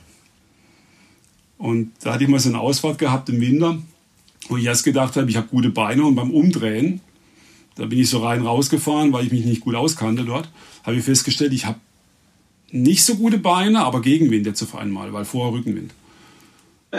Und dann hat es noch zum Schneien angefangen. Und dann kam ich heim und die wohnte im vierten Stock ohne Aufzug. Und ich hatte so eine Hungermacke, dass ich auf jedem Treppenpodest sitzen bleiben musste, bis ich es in die Wohnung hochgeschafft habe. Das war, das war so meine, meine geilste Hungermacke. Ähm, Besenwagen, Erlebnis, mein erstes Paris-Roubaix. Ähm, gleich auf dem ersten Pavé defekt gefahren. Ja, die die äh, neutralen Motorräder helfen nur den großen. Den, den einen Neoprofi haben sie nicht gekannt, sind sie vorbeigefahren. Vor dem Pavé gab es einen großen Sturz. Mein Auto war sonst irgendwo, kurz vor der Erdkrümmung. Er hat aber vorm Start mal einer zu mir gesagt, solange du Hubschrauber am Himmel siehst, gibst du nicht auf. Und die habe ich immer noch gesehen. Sie waren zwar weit weg, aber ich habe sie gesehen. Und ähm, dann haben sie mich irgendwann nach Ahrenberg, haben sie mich dann mehr oder weniger vom Rad gezerrt, äh, weil es echt aussichtslos war. Und ich glaube auch der Besenwagen wollte einfach wieder weiter vorfahren und auch irgendwann ins Ziel kommen. Und dann saß Thomas Wegmüller mit mir am Besenwagen und sagt zu mir, du bist aber halt erst ein richtiger Rennfahrer, wenn du in Roubaix in die Radrennbahn reingefahren bist. Naja, verdammte Axt. ein Jahr später war ich 14. Nice. Bist du, rei bist du reingefahren im Zeitlimit auf jeden Fall. ja. Okay, ich habe ich hab keine letzte Frage. Äh, wohl mehr beantwortet, als äh, ich gedacht hätte. Und ich habe vorhin gehört, der Andreas Stauf, ähm, wir hatten ein Aufeinander Aufeinandertreffen in Nürnberg. Genau. Ich habe gerade überlegt. Kann ich mich daran nicht erinnern, aber ich finde es spannend, dass du das erste Rennen gefahren bist bei meinem letzten. Das war dein letztes Rennen? Letztes Rennen, ja. Also abgesehen vom Abschiedsrennen, ein Jahr ja. später dann, war das mein, das war mein letztes offizielles Rennen, ja. Ja, ich war damals Stagiaire für Wiesenhof und äh, ich glaube, irgendwann haben die mich nur noch als Glücksbringer mitgenommen. ich hab, wir haben in dem Jahr tatsächlich viele, viele Radrennen gewonnen. Ich glaube, Steffen Radochler, Marcel Sieberg, Gerard Schiolek. Also in, in, den zwei, zwei Monaten, wo ich mit dem Team unterwegs war, äh, gab es gutes Preisgeld für mich dann auch als Stagiaire.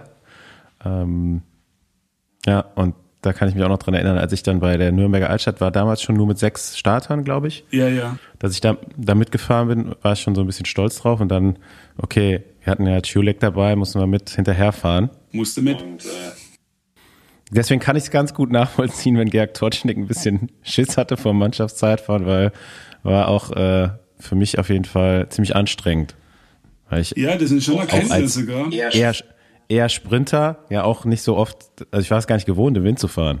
Ne? Und dann sollte ich auch noch so lange im Wind fahren. Also ähm, auf Geheiß. Hat mich nachhaltig beeindruckt, auf jeden Fall, wie ihr da äh, ja auch über die Distanz, ne? Ich glaube, ich habe man irgendwann dachte ich, ja, komm, das läuft ja auch ohne mich hier, dann habe ich mich dann schneller zurückfallen lassen als ihr ähm, und mich wieder im Feld versteckt. Aber ja, der, das ist so eine Sache einem, aus meiner Karriere, da kann ich mir auf jeden Fall noch genau dran erinnern. Und äh, viele Sachen habe ich auch schon wieder vergessen, aber das hat mich geprägt. Ja, so manche Sachen geht mir ja auch so, kannst du nicht alles merken. Ja. Alright. Ja, ich würde würd sagen, äh, wir haben sehr viel über deine über deinen Job jetzt halt auch, über deine Arbeit da äh, bei Canyon gehört, was ich extrem interessant fand. Jetzt noch ein bisschen was über deine Karriere. Und ähm, ja, ich bedanke mich, dass du uns deine Zeit geliehen hast. Ja, keine Ursache. Vielen Dank, dass du dabei warst. Ich bin ja nicht der große Podcaster, aber so. Bist du schon, also das läuft nicht schlecht dafür. ja? Nein, ich meine auch so, ich, also ich bin jetzt nicht derjenige, der diese, auch jetzt, um ehrlich zu sein, jetzt euch jetzt nicht ja. so verfolgt habe. Ja. erst wo ich, wo ich dann mich, also auf, auf vielfachen Wunsch äh, wo, äh, bin ich ja jetzt hier, ja. Ähm, habe ich gedacht, okay, dann muss ich mir das auch mal anhören. Ja? Also Peter Kienzler hat mir davon erzählt und ich weiß nicht, wer alles davon. hat. ich gedacht, ja, und jetzt habe ich mir tatsächlich ja immer mal wieder beim Autofahren ähm, eins reingetan. Ich muss ja wissen, was auf mich zukommt. Aber ja, Peter Kienzle ist doch, ist das dein Chef? Nein, der Peter ist, der Peter ist ein Rente. Der ist jetzt, äh, der ist Consultant bei, bei Bianchi jetzt. Als, Ab, Oha. der, Peter war, der Peter war lange jetzt bei Canyon Produktmanager.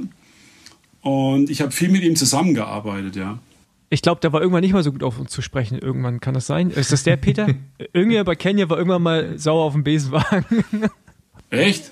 Oh, ja, ja. Der Peter ist schnell mal sauer, aber das meint er immer nicht so. Der ist ein Berliner. Sehr gut. Ja, den, den, der war das aber. Ich glaube, dann war das sogar der Peter. Peter, aber, aber, aber, anscheinend hört er uns ja noch, von daher ist alles in Ordnung. Ja, ja der, der könnte ja auch mal, der, der hat auch viel zu erzählen. Hey, Mountainbiker der ersten Stunde und so. Du kannst auf jeden Fall noch ein paar Folgen nachhören, jetzt wo ich weiß, dass du auch Mountainbike-affin bist, äh, die schon diverse Ausflüge mit Lukas Schwarzbauer und äh, äh Egger und Baum und äh, es gibt noch ein paar Offroad-Besenwagen. Ja, ich fahre ja noch ein paar Mal zwischen Koblenz und Emding hin und her, ja, da genau. passt das immer ganz gut rein. Okay, gut. gut. Jo. Ciao. Ciao. Danke. Ciao, ciao.